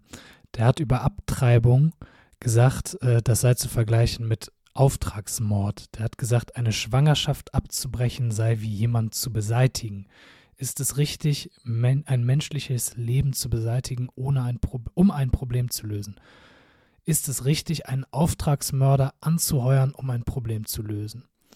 Und dann hat er noch gesagt, einen Menschen zu beseitigen ist wie die Inanspruchnahme eines Auftragsmörders. Und dann geht es noch weiter. Okay, dann spricht er über Menschlichkeit und dann sagt er, aber wie kann eine Handlung, die unschuldiges Leben beseitigt, therapeutisch, zivilisiert und menschlich sein?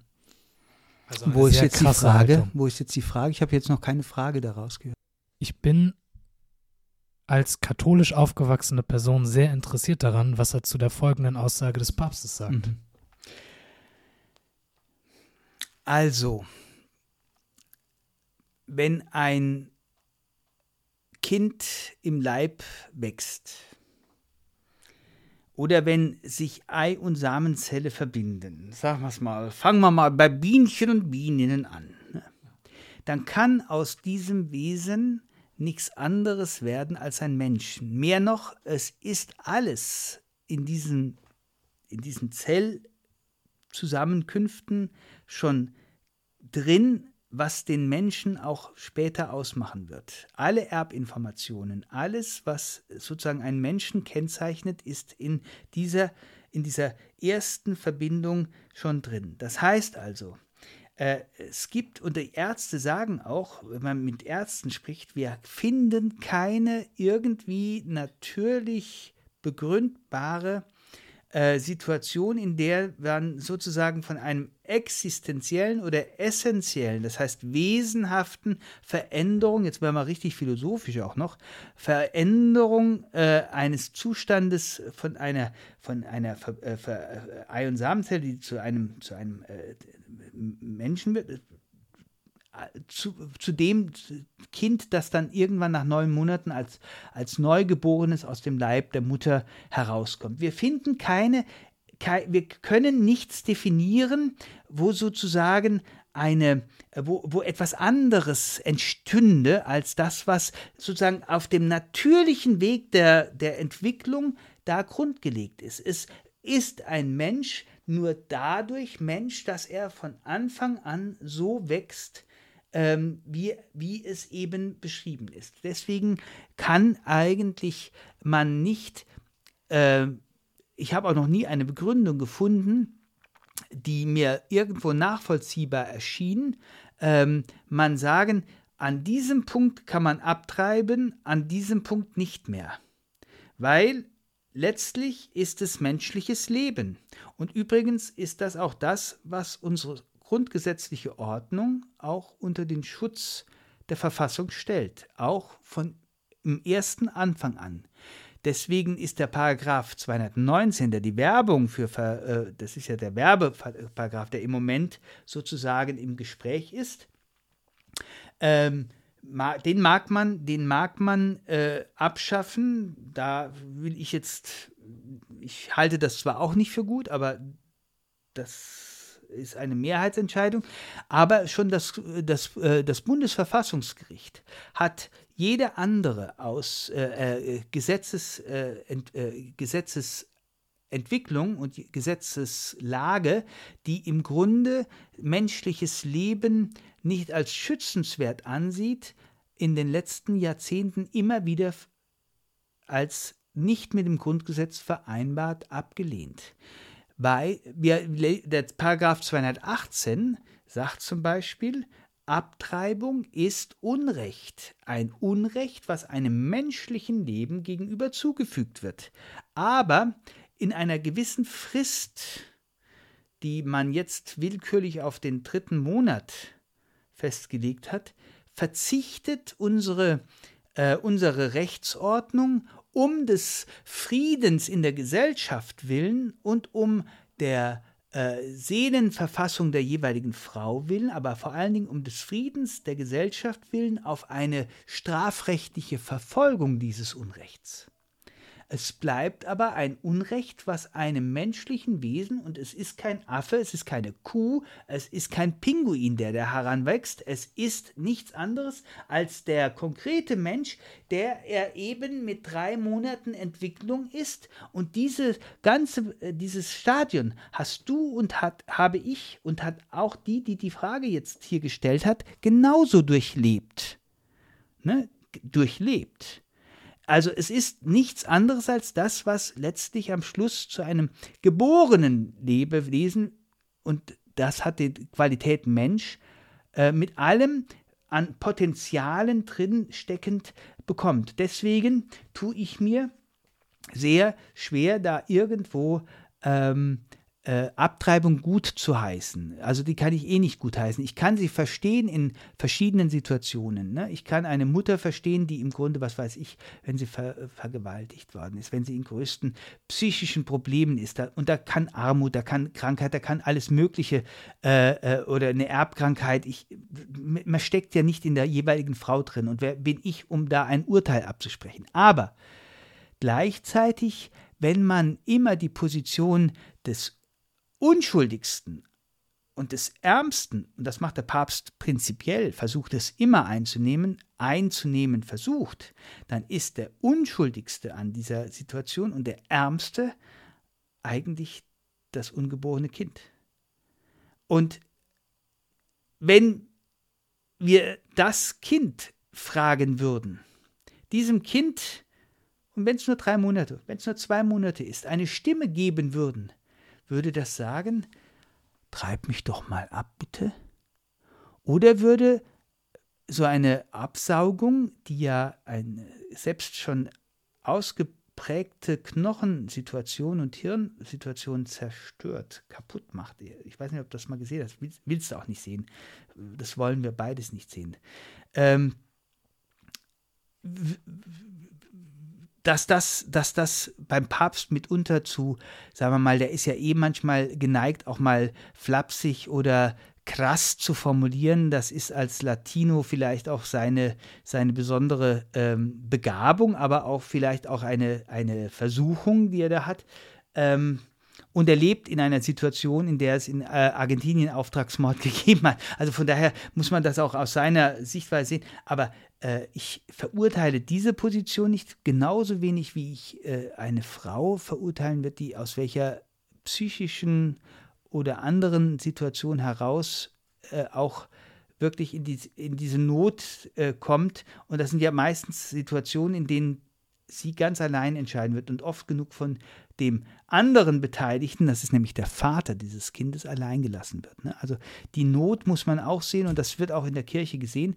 Äh, wir müssen aber, glaube ich, nicht unbedingt den Ärmsten und Unschuldigsten dafür bestrafen, dass es solche Notsituationen gibt, sondern eher helfen, helfen, helfen. Das versucht die Kirche auch mit viel Geld übrigens, ähm, dass äh, auch dann, wenn es in solche psychisch und physischen Notsituation eine Frau kommt, sie zumindest weiß, wenn ich mich für das Kind entscheide, dann wird mir geholfen.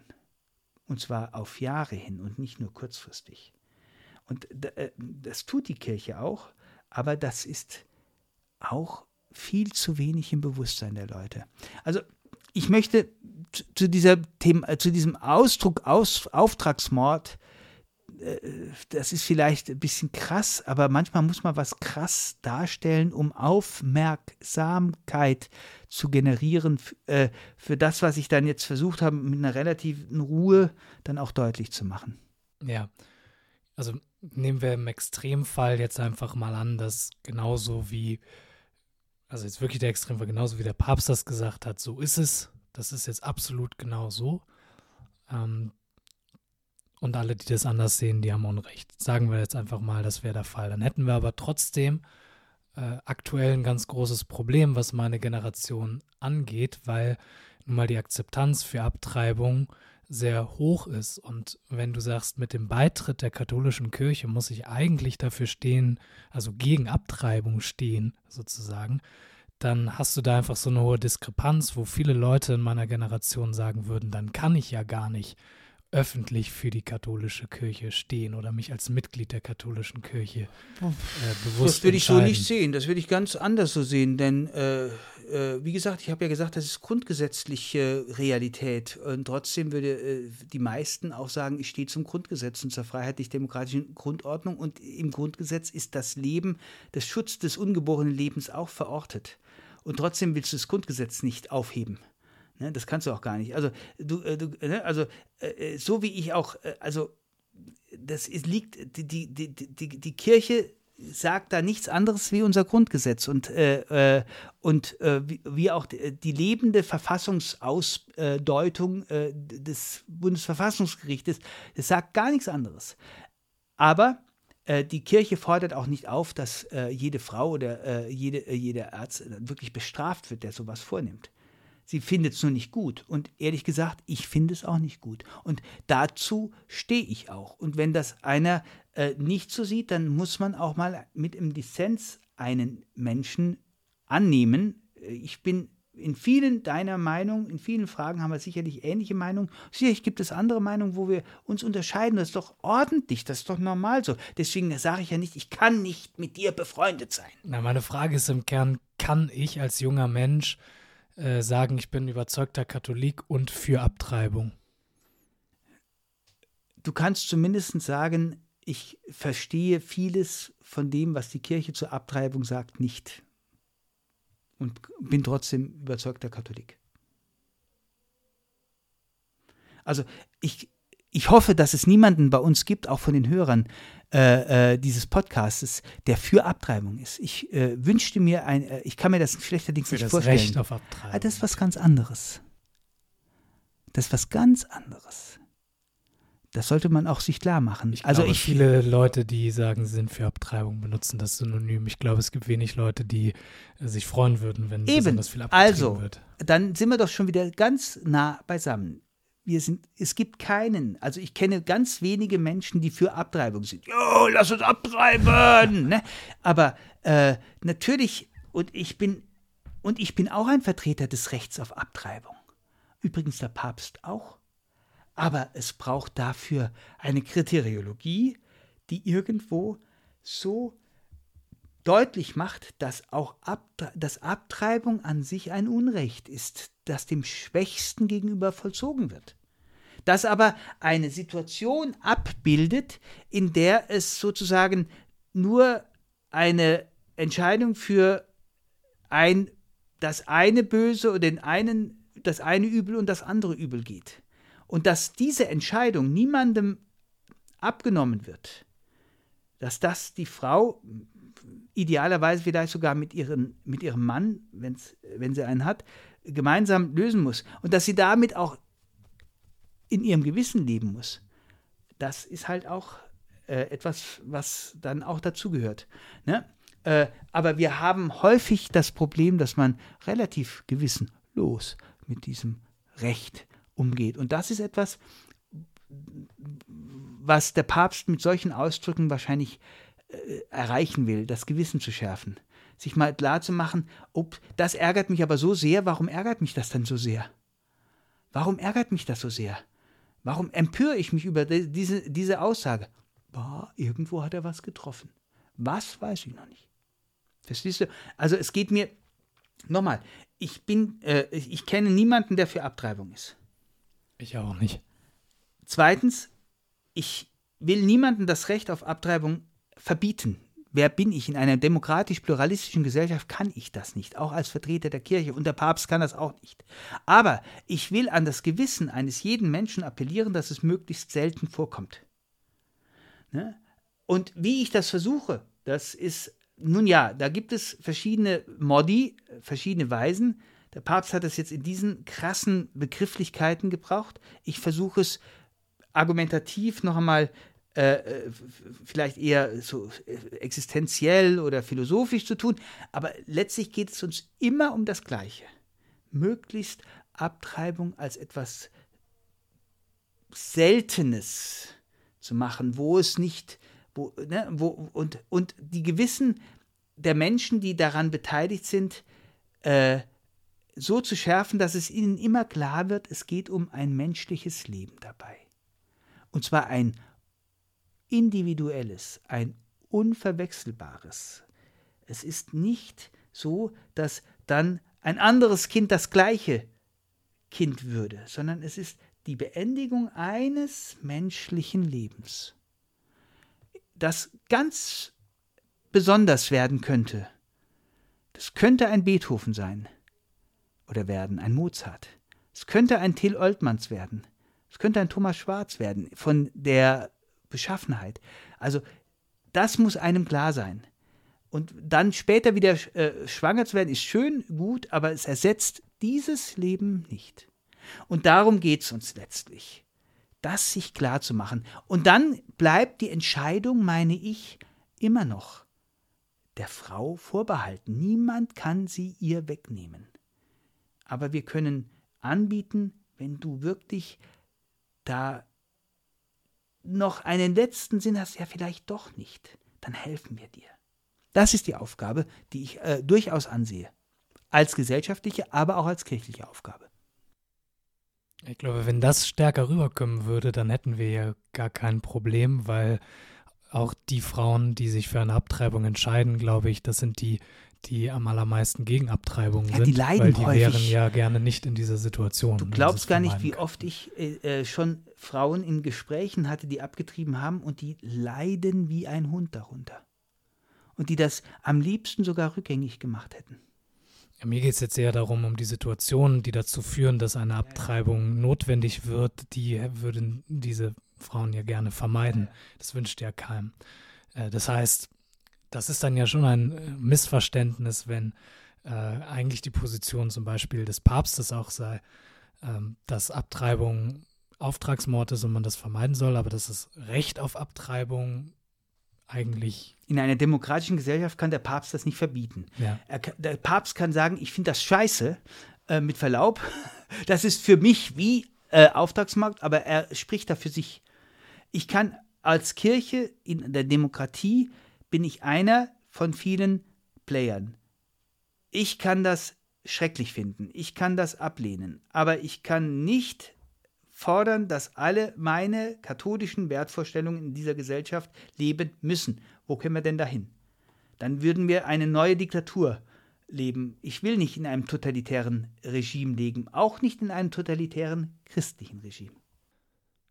Ja, ich denke, im Kern geht es immer um das Recht auf Abtreibung. Da entsteht die Debatte. Da haben wir jetzt wahrscheinlich in Amerika ein größeres Problem. Aber da war auch die Abtreibungsgesetzgebung äh, sowas von äh, liberal, die würde mit dem Grundgesetz auch nicht vereinbar gewesen sein. Aber das ist eine andere Sache. Äh, da brauchen wir uns heute auch nicht mehr äh, nicht zu, äh, zu haben. Die andere Frage wäre, wie hält es die Kirche mit den Queeren? Ne? Ja, da war die Frage, viele Organisationen und Arbeitgeber positionieren sich bewusst LGBT-freundlich. In der Kirche haben Teile dieser Bevölkerungsgruppe jedoch noch nicht in allen Aspekten die gleichen Rechte. Da es auch sehr viele Arbeitsplätze durch kirchliche Träger gibt, zum Beispiel Krankenhäuser, mindert das in manchen Bereichen die Jobauswahl, wenn Leute nicht in der Kirche sind. Siehst du dadurch eine Chancenungleichheit oder was würdest du Menschen raten, die vor diesem Zwiespalt stehen?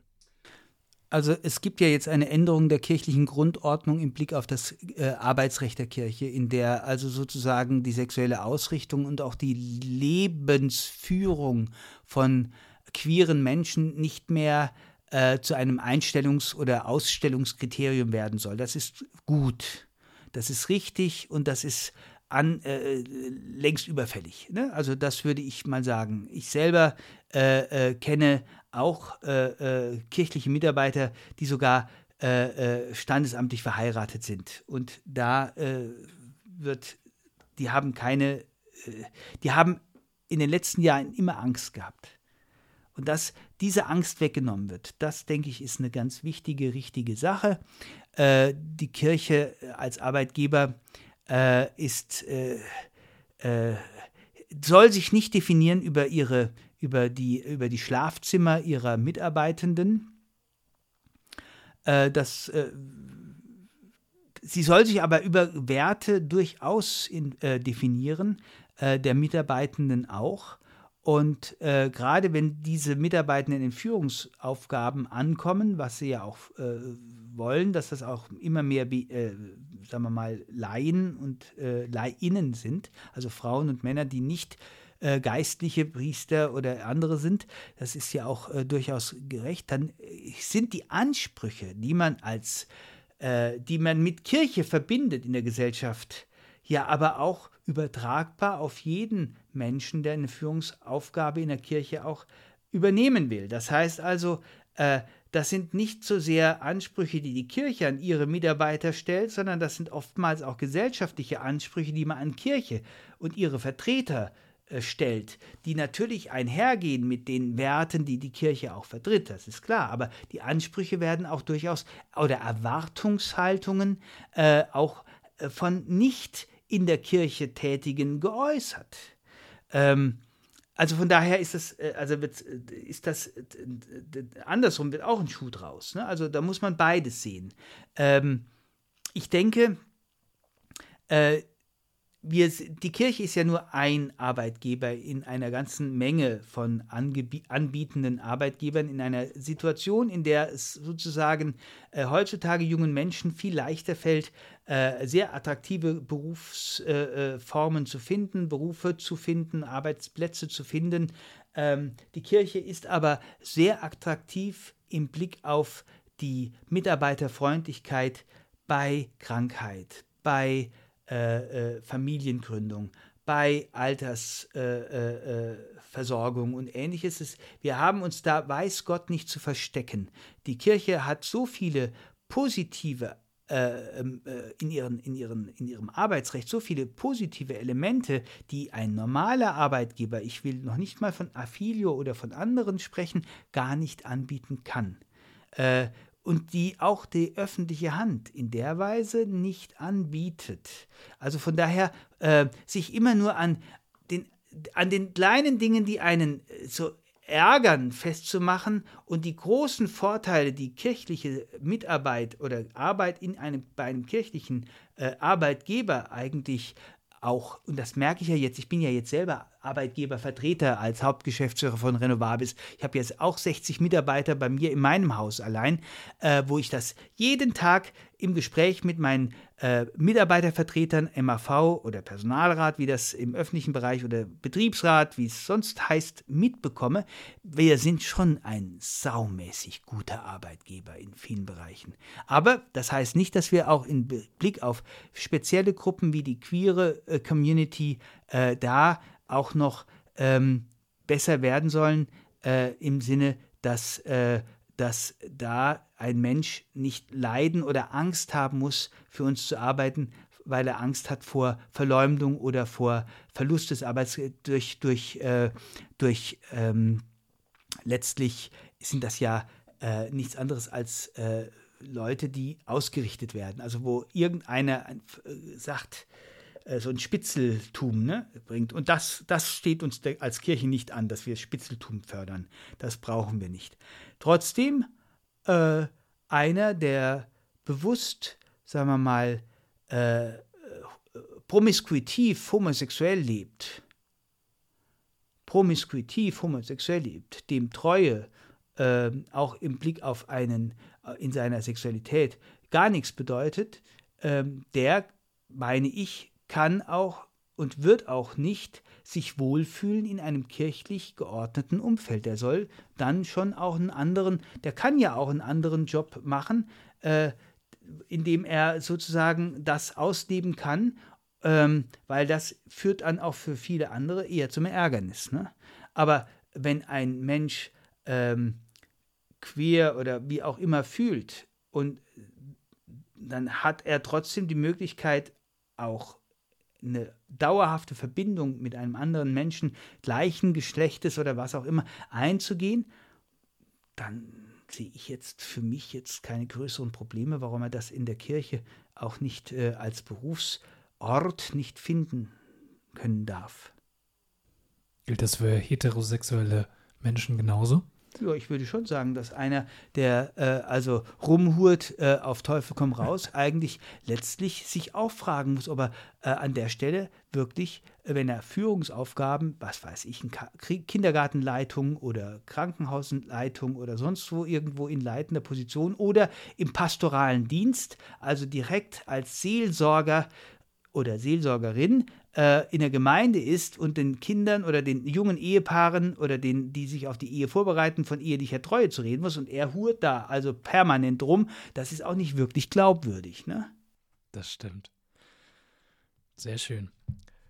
Danke, dass du dich mit den ganzen kritischen Fragen so offen auseinandergesetzt hast. Das ist doch normal. Das ist sehr gut. Ähm, möchtest du den Menschen noch was mit auf den Weg geben? Ach ja, ich würde einfach sagen, äh, habt doch Mut, euch mal auch in der Kirche gut zu finden, denn das ist das, was Gott äh, euch dort zusagt. Das ich, ich, ich, äh, wir haben, wir leben alle in einer Situation, in der wir alles äh, und vieles falsch machen. Ja, aber wir haben eine Hoffnung, dass es äh, einen gibt, der selbst das, was wir falsch machen, am Schluss noch gut machen wird. Und wenn das keine frohe Botschaft ist, wenn das keine Evangelion, kein Evangelium ist, äh, dann weiß ich es auch nicht. Also, äh, äh, wenn wir evangeliumsgemäß leben können, dann geht es uns allen gut. Und das ist doch das, was wir eigentlich wollen. Und ähm, dazu, das ist der Auftrag der Kirche, dazu einzuladen und von diesem Gott, der das für uns alle will, zu erzählen. Äh, vielleicht hört er einfach mal wieder zu, wenn einer euch von Gott erzählt und nicht immer nur ihm von euren Sorgen mit dieser Kirche erzählen. Das kennen wir alles. Brauchen wir auch nicht auf Dauer, äh, hilft auch nicht weiter. Er hört einfach mal zu, wenn einer euch von Gott erzählt. Danke, jo. Thomas.